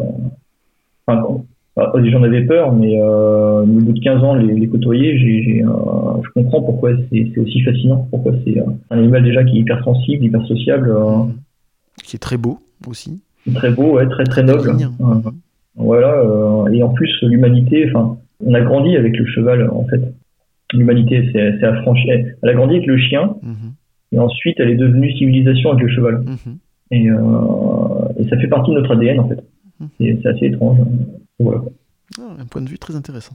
Si tu étais un objet magique, lequel serait-il? Euh, j'ai, répondu Excalibur en fait. Mhm. Euh, Excalibur. En fait, euh, c'est une, c'est une épée de justice Excalibur Ah, bah, Excalibur, c'est euh, uniquement les personnes qui ont euh, donc un. Ah oui, voilà. oui, oui, oui, Qui sont pures et qui ont euh, une Ah non, parce destinée que, qui euh, peuvent en fait, euh, quand dis de justice, euh, je pense plus à une épée de, de, de bourreau. Donc, une Ah non, non, non, non. Moi, justice dans le sens, voilà, être quelqu'un de juste, honnête, droit, Ouais, pur, ouais, ouais. dans cette, dans cette idée-là. Ouais, voilà, c'est ça. Et puis, euh, ouais, tu vois, ça rejoint ce côté chevalier vois, chevalerie, euh, C'est le chevalier du Capricorne qui avait Excalibur d'ailleurs. ouais, qui est Excalibur et, et Shiryu après, du coup. Oui, aussi, tout à fait. Et, mais bon, ouais, bah, c'est le côté un peu geek, euh, qui fait, qui fait choisir Excalibur. Après ça, je, tu vois, une épée comme, euh, comme joyeuse, euh, c'était combien de têtes de bétail à l'époque? 120 têtes de bétail, l'équivalent en termes de prix, Mhm. pour, pour Charlemagne. Donc, c'est des épées qui sont, qui, qui symbolisent une, une extrême élite. Mhm. C'est extrêmement élitiste. Euh, donc, euh, je, m'en- enfin, je, je, je revendique le symbole tout en me méfiant, euh, un peu comme euh, ma passion pour les armures de chevaliers zodiac Mhm. mutilantes. Euh, je me dis, bon, bah, c'est comme, euh, ça représente comme un élitisme, mais en même temps aussi une espèce de fanatisme. quoi. Aucun rapport avec un lyonnais célèbre, Alexandre Astier, et sa série Camelot? Bah non, en fait. Non, mais j'aurais bien aimé. Mais, mais en fait, je suis passé complètement à côté de tout ça. C'est dommage. Enfin, complètement non, parce que les potes, ils sont tellement euh, à fond sur ça que je finis par, par connaître les codes. Mhm. Et j'en ai, du coup, j'ai vu quelques sketchs qui m'ont bien fait, mais, euh, qui sont vraiment drôles, quoi. Mais j'ai, j'ai raté le, le, le fil, en La fait. hype. De- euh, ouais, la hype et le fil aussi narratif. Mhm. Donc, je connais les personnages, je sais qu'ils sont très drôles. Euh, je connais leur, euh, le- leur, leurs caractéristiques. Mhm. Euh, mais je, tu vois, j'ai, j'ai vu tous les sketchs dans le mauvais ordre, en fait. Je suis même pas foutu de te dire quelle est la chronologie de tout le bazar. Donc, euh, je suis un, peu de regret, quoi. En plus, je vois que enfin, Alexandre Astier, c'est quand même quelqu'un super intéressant. Ah Euh. Mhm. j'ai vu, j'ai vu deux ou trois de ses interventions. Je me suis dit, euh, le gars, il, euh, il Pareil, lui aussi, ses histoires sont très très écrites, le background aussi. Ouais. Ouais, c'est ça. ouais. Euh, tu, tu as quelques points communs avec lui aussi. Ah, merci. Moi, je prends bien parce que. moi, Ah, tu je- peux prends Oui, non, mais c'est un compliment. Ouais, ouais, complètement. Quelle onomatopée de BD serais-tu? Euh, Jack, Jack. comme euh, coup de Un coup d'épée. euh, un coup d'épée ou bien euh, le couteau qui coupe un, euh, un légume. Mhm. Quelle insulte du capitaine Haddock serais-tu? Euh, ectoplasme. ouais, j'aime bien le ectoplasme. Vraiment, bah, c'est, ça, ça me rappelle euh, Ghostbusters. Donc, euh, Ghostbusters, c'est, quand même le truc qui. C'est un qui de tes films Ouais, ouais, ouais, ouais. En plus, euh, je le cite souvent en exemple parce que c'est le film qui, euh, qui fait une métaphore sexuelle gigantesque à la fin, que personne ne voit d'ailleurs, très peu de monde. euh, D'ailleurs, en général, quand j'en parle, les gens avec des yeux. Le Bim Bandon Chamallow? Non, pas le Bibendum Chamallow, le fait que quand ils se liquéfient, ils viennent euh, faire un boucaquet géant sur New York. de toute façon. euh, Oui, je vais le voir d'une façon totalement différente désormais, ce film. Merci. Ouais, en, en- fait, euh, j'avais pas réalisé. C'est en voyant le, c'est en voyant Evolution que je me suis Oui. dit, mais en fait, surtout leur- tous ces films, euh, Redman, il fait ça quoi. Mhm. Euh, Evolution, donc c'est un gros caca géant quoi, les- euh, c'est un anus géant qui, à qui ils font un lavement. Oui, et, ça. euh, et dans Ghostbusters 2, ben, c'est encore plus, enfin, métaphore, Encore plus explicite, oui. évident. Ouais, très évident. Pour, il, il rentre dans la, la statue de liberté, il balance la purée, par rapport et euh, ensuite il se réveille. Quoi. Et, euh, il y, a- une évidence. euh, donc ouais, euh, Ghostbusters, la métaphore, tout ça. euh, un jour, je t'en parlerai de ma, théorie sur Star Wars 8. Ah ben, euh, alors, ça avec grand plaisir, tellement je peux baver sur ce film avec, donc il n'y a pas de souci. On pourra faire ça euh, hors ligne. Ah mais je trouve pas si mal, moi. Donc, on, va, on va en parler, c'est une bonne idée. Ouais, ça marche. un sujet de... On passe maintenant à la troisième partie de l'émission, les conseils lecture. Aujourd'hui, j'ai la chance de recevoir le journaliste Lloyd Cherry, qui est au podcast ce que Samuel Etienne est à Twitch, c'est-à-dire un phénomène.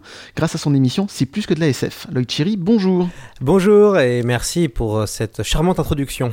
Ah mais c'est la pure vérité. Alors, Lloyd, quelle est, euh, de quelle œuvre vas-tu nous parler? Alors, je vais pas être très original, je vais parler d'Akira, un manga de Katsuhiro Otomo. Eh bien, on t'écoute. Alors, euh, bah, Akira, c'est en fait un, un manga, euh, un manga culte. Hein, je vais, je sais pas s'il y a encore besoin de le présenter. En tout cas, ce que je peux dire, c'est qu'il a été prépublié euh, dans le magazine Young Magazine, euh, de l'éditeur Kodansha. Il a été pré- prépublié, il commence en 1982 et se termine en 1990. Il est notamment connu grâce à un film d'animation qui a beaucoup marqué les esprits, qui fait partie d'un des premiers films d'animation qui est manga qui était sorti en fait euh, dans les dans les pays occidentaux, euh, qui avait qui, avait marqué une génération. Euh, Akira a commencé en fait.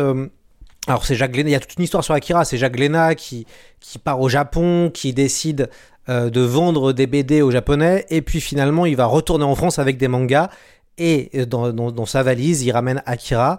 Akira va être prépublié dans Libération. Euh, donc on peut, certains fans peuvent retrouver en fait euh, des fascicules. Il a été prépublié comme au Japon. C'était pour, euh, je crois, un été. Et donc Libération offrait des, des fascicules d'Akira. Donc on pouvait suivre pendant plusieurs plusieurs jours cette saga de science-fiction.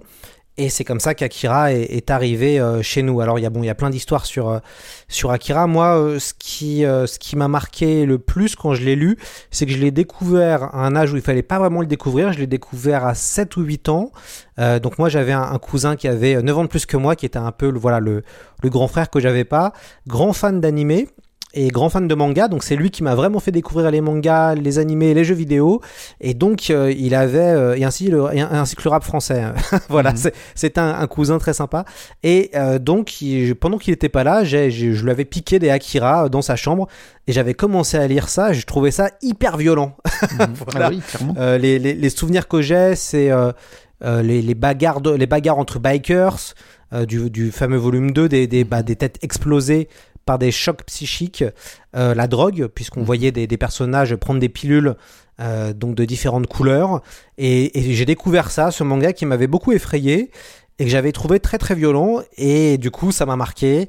Et puis bah évidemment euh, quand je, je- quand je suis devenu adolescent, j'ai pu redécouvrir ce manga que j'ai que j'ai adoré et qui, je pense, est un must-have pour tous les amoureux de science-fiction. Le, Qu'est-ce qui te touche en plus de l'histoire? Est-ce que le dessin aussi t'a marqué? Ouais, le dessin est assez, est assez exceptionnel, et puis il y a toute, toute la couleur, puisque nous, en fait, on a eu le manga en couleur. Alors maintenant, il existe d'autres versions en noir et blanc. Mhm. Euh, à la base, il n'était pas euh, vendu euh, en, en, couleur. Hein. C'était une, je, crois que c'était une édition qui est arrivée plus tard mhm. avec la couleur et que nous, Français, nous avons récupéré tout de suite. Il y avait tout un travail sur la couleur, moi, que je trouvais assez fascinant. Et puis, bah, il y a des scènes d'action mémorables. Il y a une utilisation des décors qui est extrêmement impressionnante, puisqu'en fait, il y a des, quelques grandes séquences dans, dans Akira. Il y a tout le début où euh, on se retrouve dans un espèce de polar euh, à la, lisière de, du post-apo, du cyberpunk, mhm. avec cette recherche pour savoir qui est Akira. Et donc il y a, quelques donc des dépôts, des courses poursuites, euh, soit entre bikers, soit entre l'armée, puisqu'en fait l'histoire se passe dans un Japon d'anticipation. Tokyo a été détruite, donc ça se situe dans Neo Tokyo, et donc il existe des des, des, manipulations génétiques qui se font sur des enfants ou des adultes, on ne sait pas trop, et ces fameux, euh, ces fameux cobayes ont, euh, développent des pouvoirs psychiques incroyables.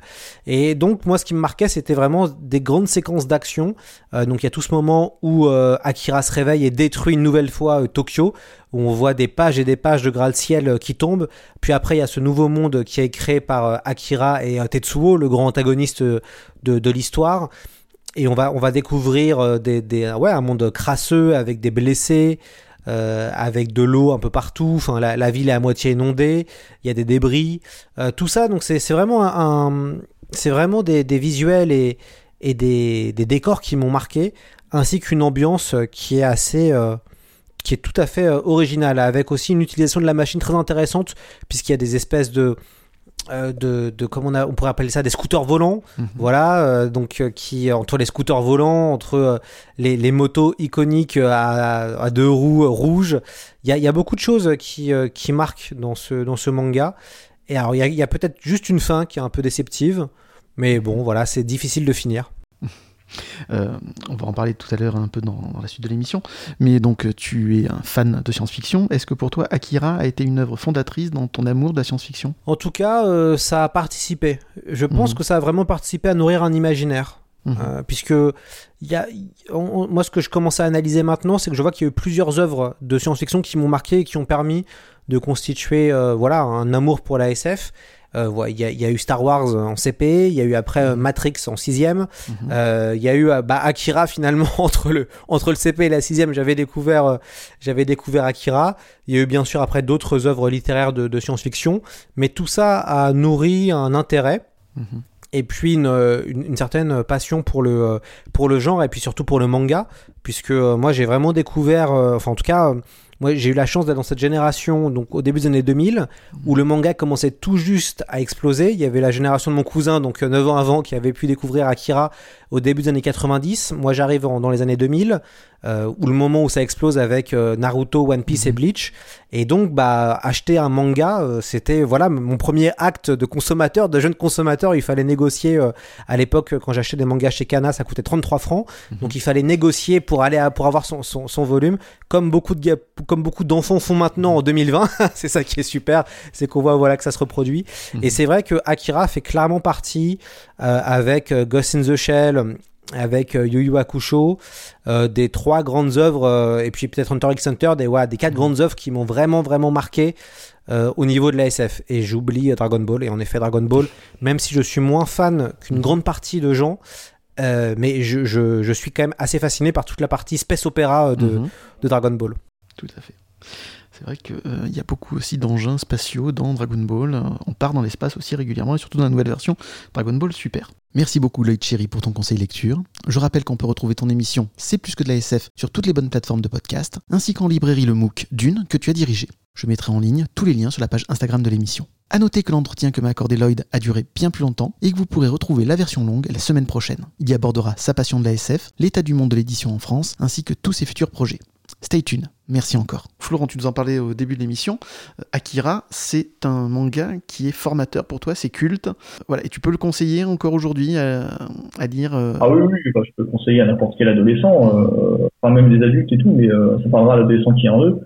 Mais euh, Otomo, il parle vraiment de l'adolescence, de la rébellion, de, euh, de ces jeunes qui sont à moto. Euh, c'est des misfits qui sont hors système, euh, rejetés par le euh, par l'éducation.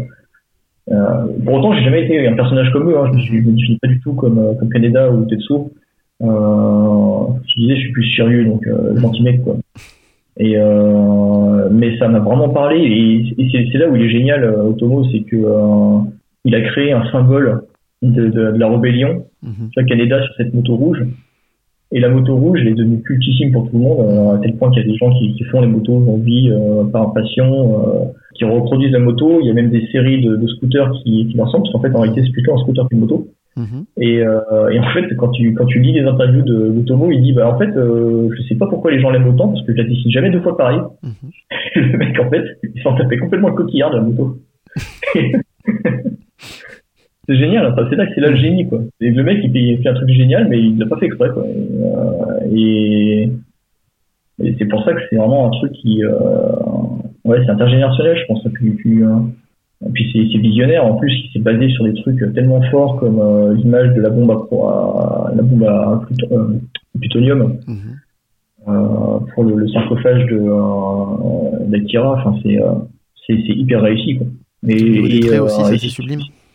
Ah, le, ouais, le, le dessin est, est génial. Mhm. Alors le dessin il est génial. euh, je tempérerai quand même en disant que faut, faut pas oublier qu'il travaillait avec un studio euh, de créa qui était complètement fou. Euh, il y avait des mecs, euh, des décorateurs dedans, euh, déjà des gens qui sont devenus super connus après hein, d'ailleurs. Mhm. Je sais plus exactement des noms, désolé. Hein. Je suis brel avec les noms japonais, je sais pas si t'as dû, t'as dû t'en rendre compte. Mhm. Donc je tempérerai un petit peu euh, parce que c'est une œuvre collégiale. Mhm. Euh, mais pourtant c'est un réel enfin c'est quand même un réel de fou hein, euh, Otomo et euh, et voilà c'est aussi quelqu'un qui a influencé euh, Run dans son film hein. Euh, ouais je pense qu'il n'y a pas de enfin, c'est un super c'est un super super bouquin euh, super anime bah, l'animé est un peu plus particulier mais euh, le, le, le- le manga est génial. Notre émission touche à sa fin, mais avant de nous quitter, Florent, quand tu ne dessines pas, que fais-tu? Quelles sont tes autres passions? Alors, euh, mes autres passions, je cuisine, euh, je coudre les chevaux, et en fait, je me suis mis à l'écrire médiéval. Euh, Ah. En fait, ça, m'a- ça, a renouvelé le, mon contact avec les arts martiaux, Mhm. et, euh, et en fait, j'adore ça. Donc, je fais, en ce moment, je fais de la reconstitution médiévale. Bah, comme je suis asiatique, je vais taper un petit peu dans les cultures asiates aussi, Mhm. les cultures nomades. Donc euh, là, euh, moi, je m'envoie des livres, euh, des traités, des, médiévales et, et des bouquins sur les sabres mongols, les sites. Et voilà. Il n'y a pas de jeux vidéo ou de jeux de rôle? Ah, si un petit peu. Bah, JDR, j'aimerais bien en faire plus souvent, mais j'ai pas le temps. Mhm. J'ai, je suis pas trop incrusté dans les cercles que, où j'aurais pu m'incruster. Mhm.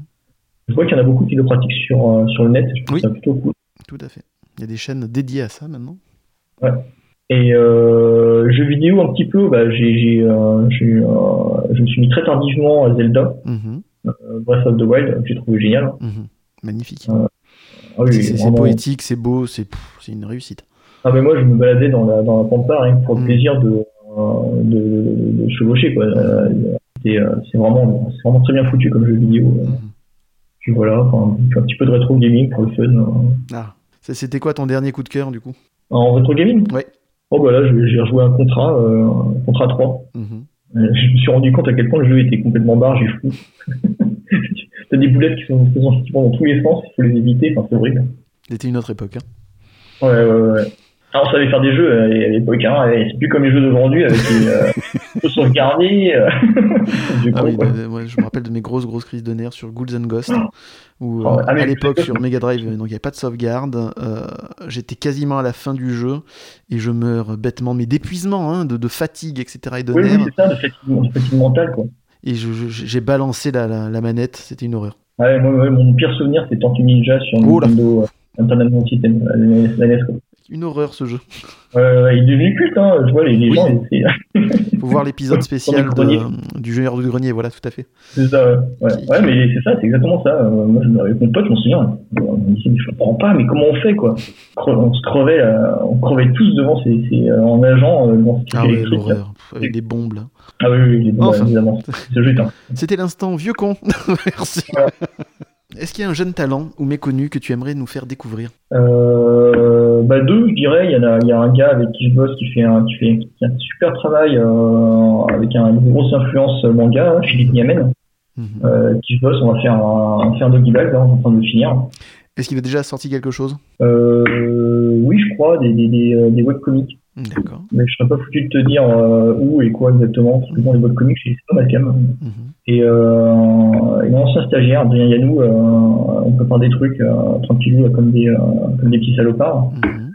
Euh, on prépare des, bons, euh, des bonnes petites BD euh, dans l'esprit 619. D'accord. Florent Maudou, un grand merci pour ta participation à Des coins stabiles. Euh, merci à Lloyd Cherry de C'est plus que de l'ASF pour son conseil BD. Merci à Loulou, Boubou, Lily, Max, David et Malicorne pour l'introduction. On se donne rendez-vous prochainement avec de nouveaux invités. Et si ça vous a plu, Abonnez-vous à notre podcast. Et suivez-nous sur Twitter et Facebook et Instagram. Merci encore énormément euh, de ta participation à l'émission. Ça prie. m'a énormément plu, touché. Euh, voilà, je répète, tu es un de mes auteurs favoris et c'était un véritable plaisir de t'avoir dans l'émission. Merci Aurélien. À bientôt. À bientôt.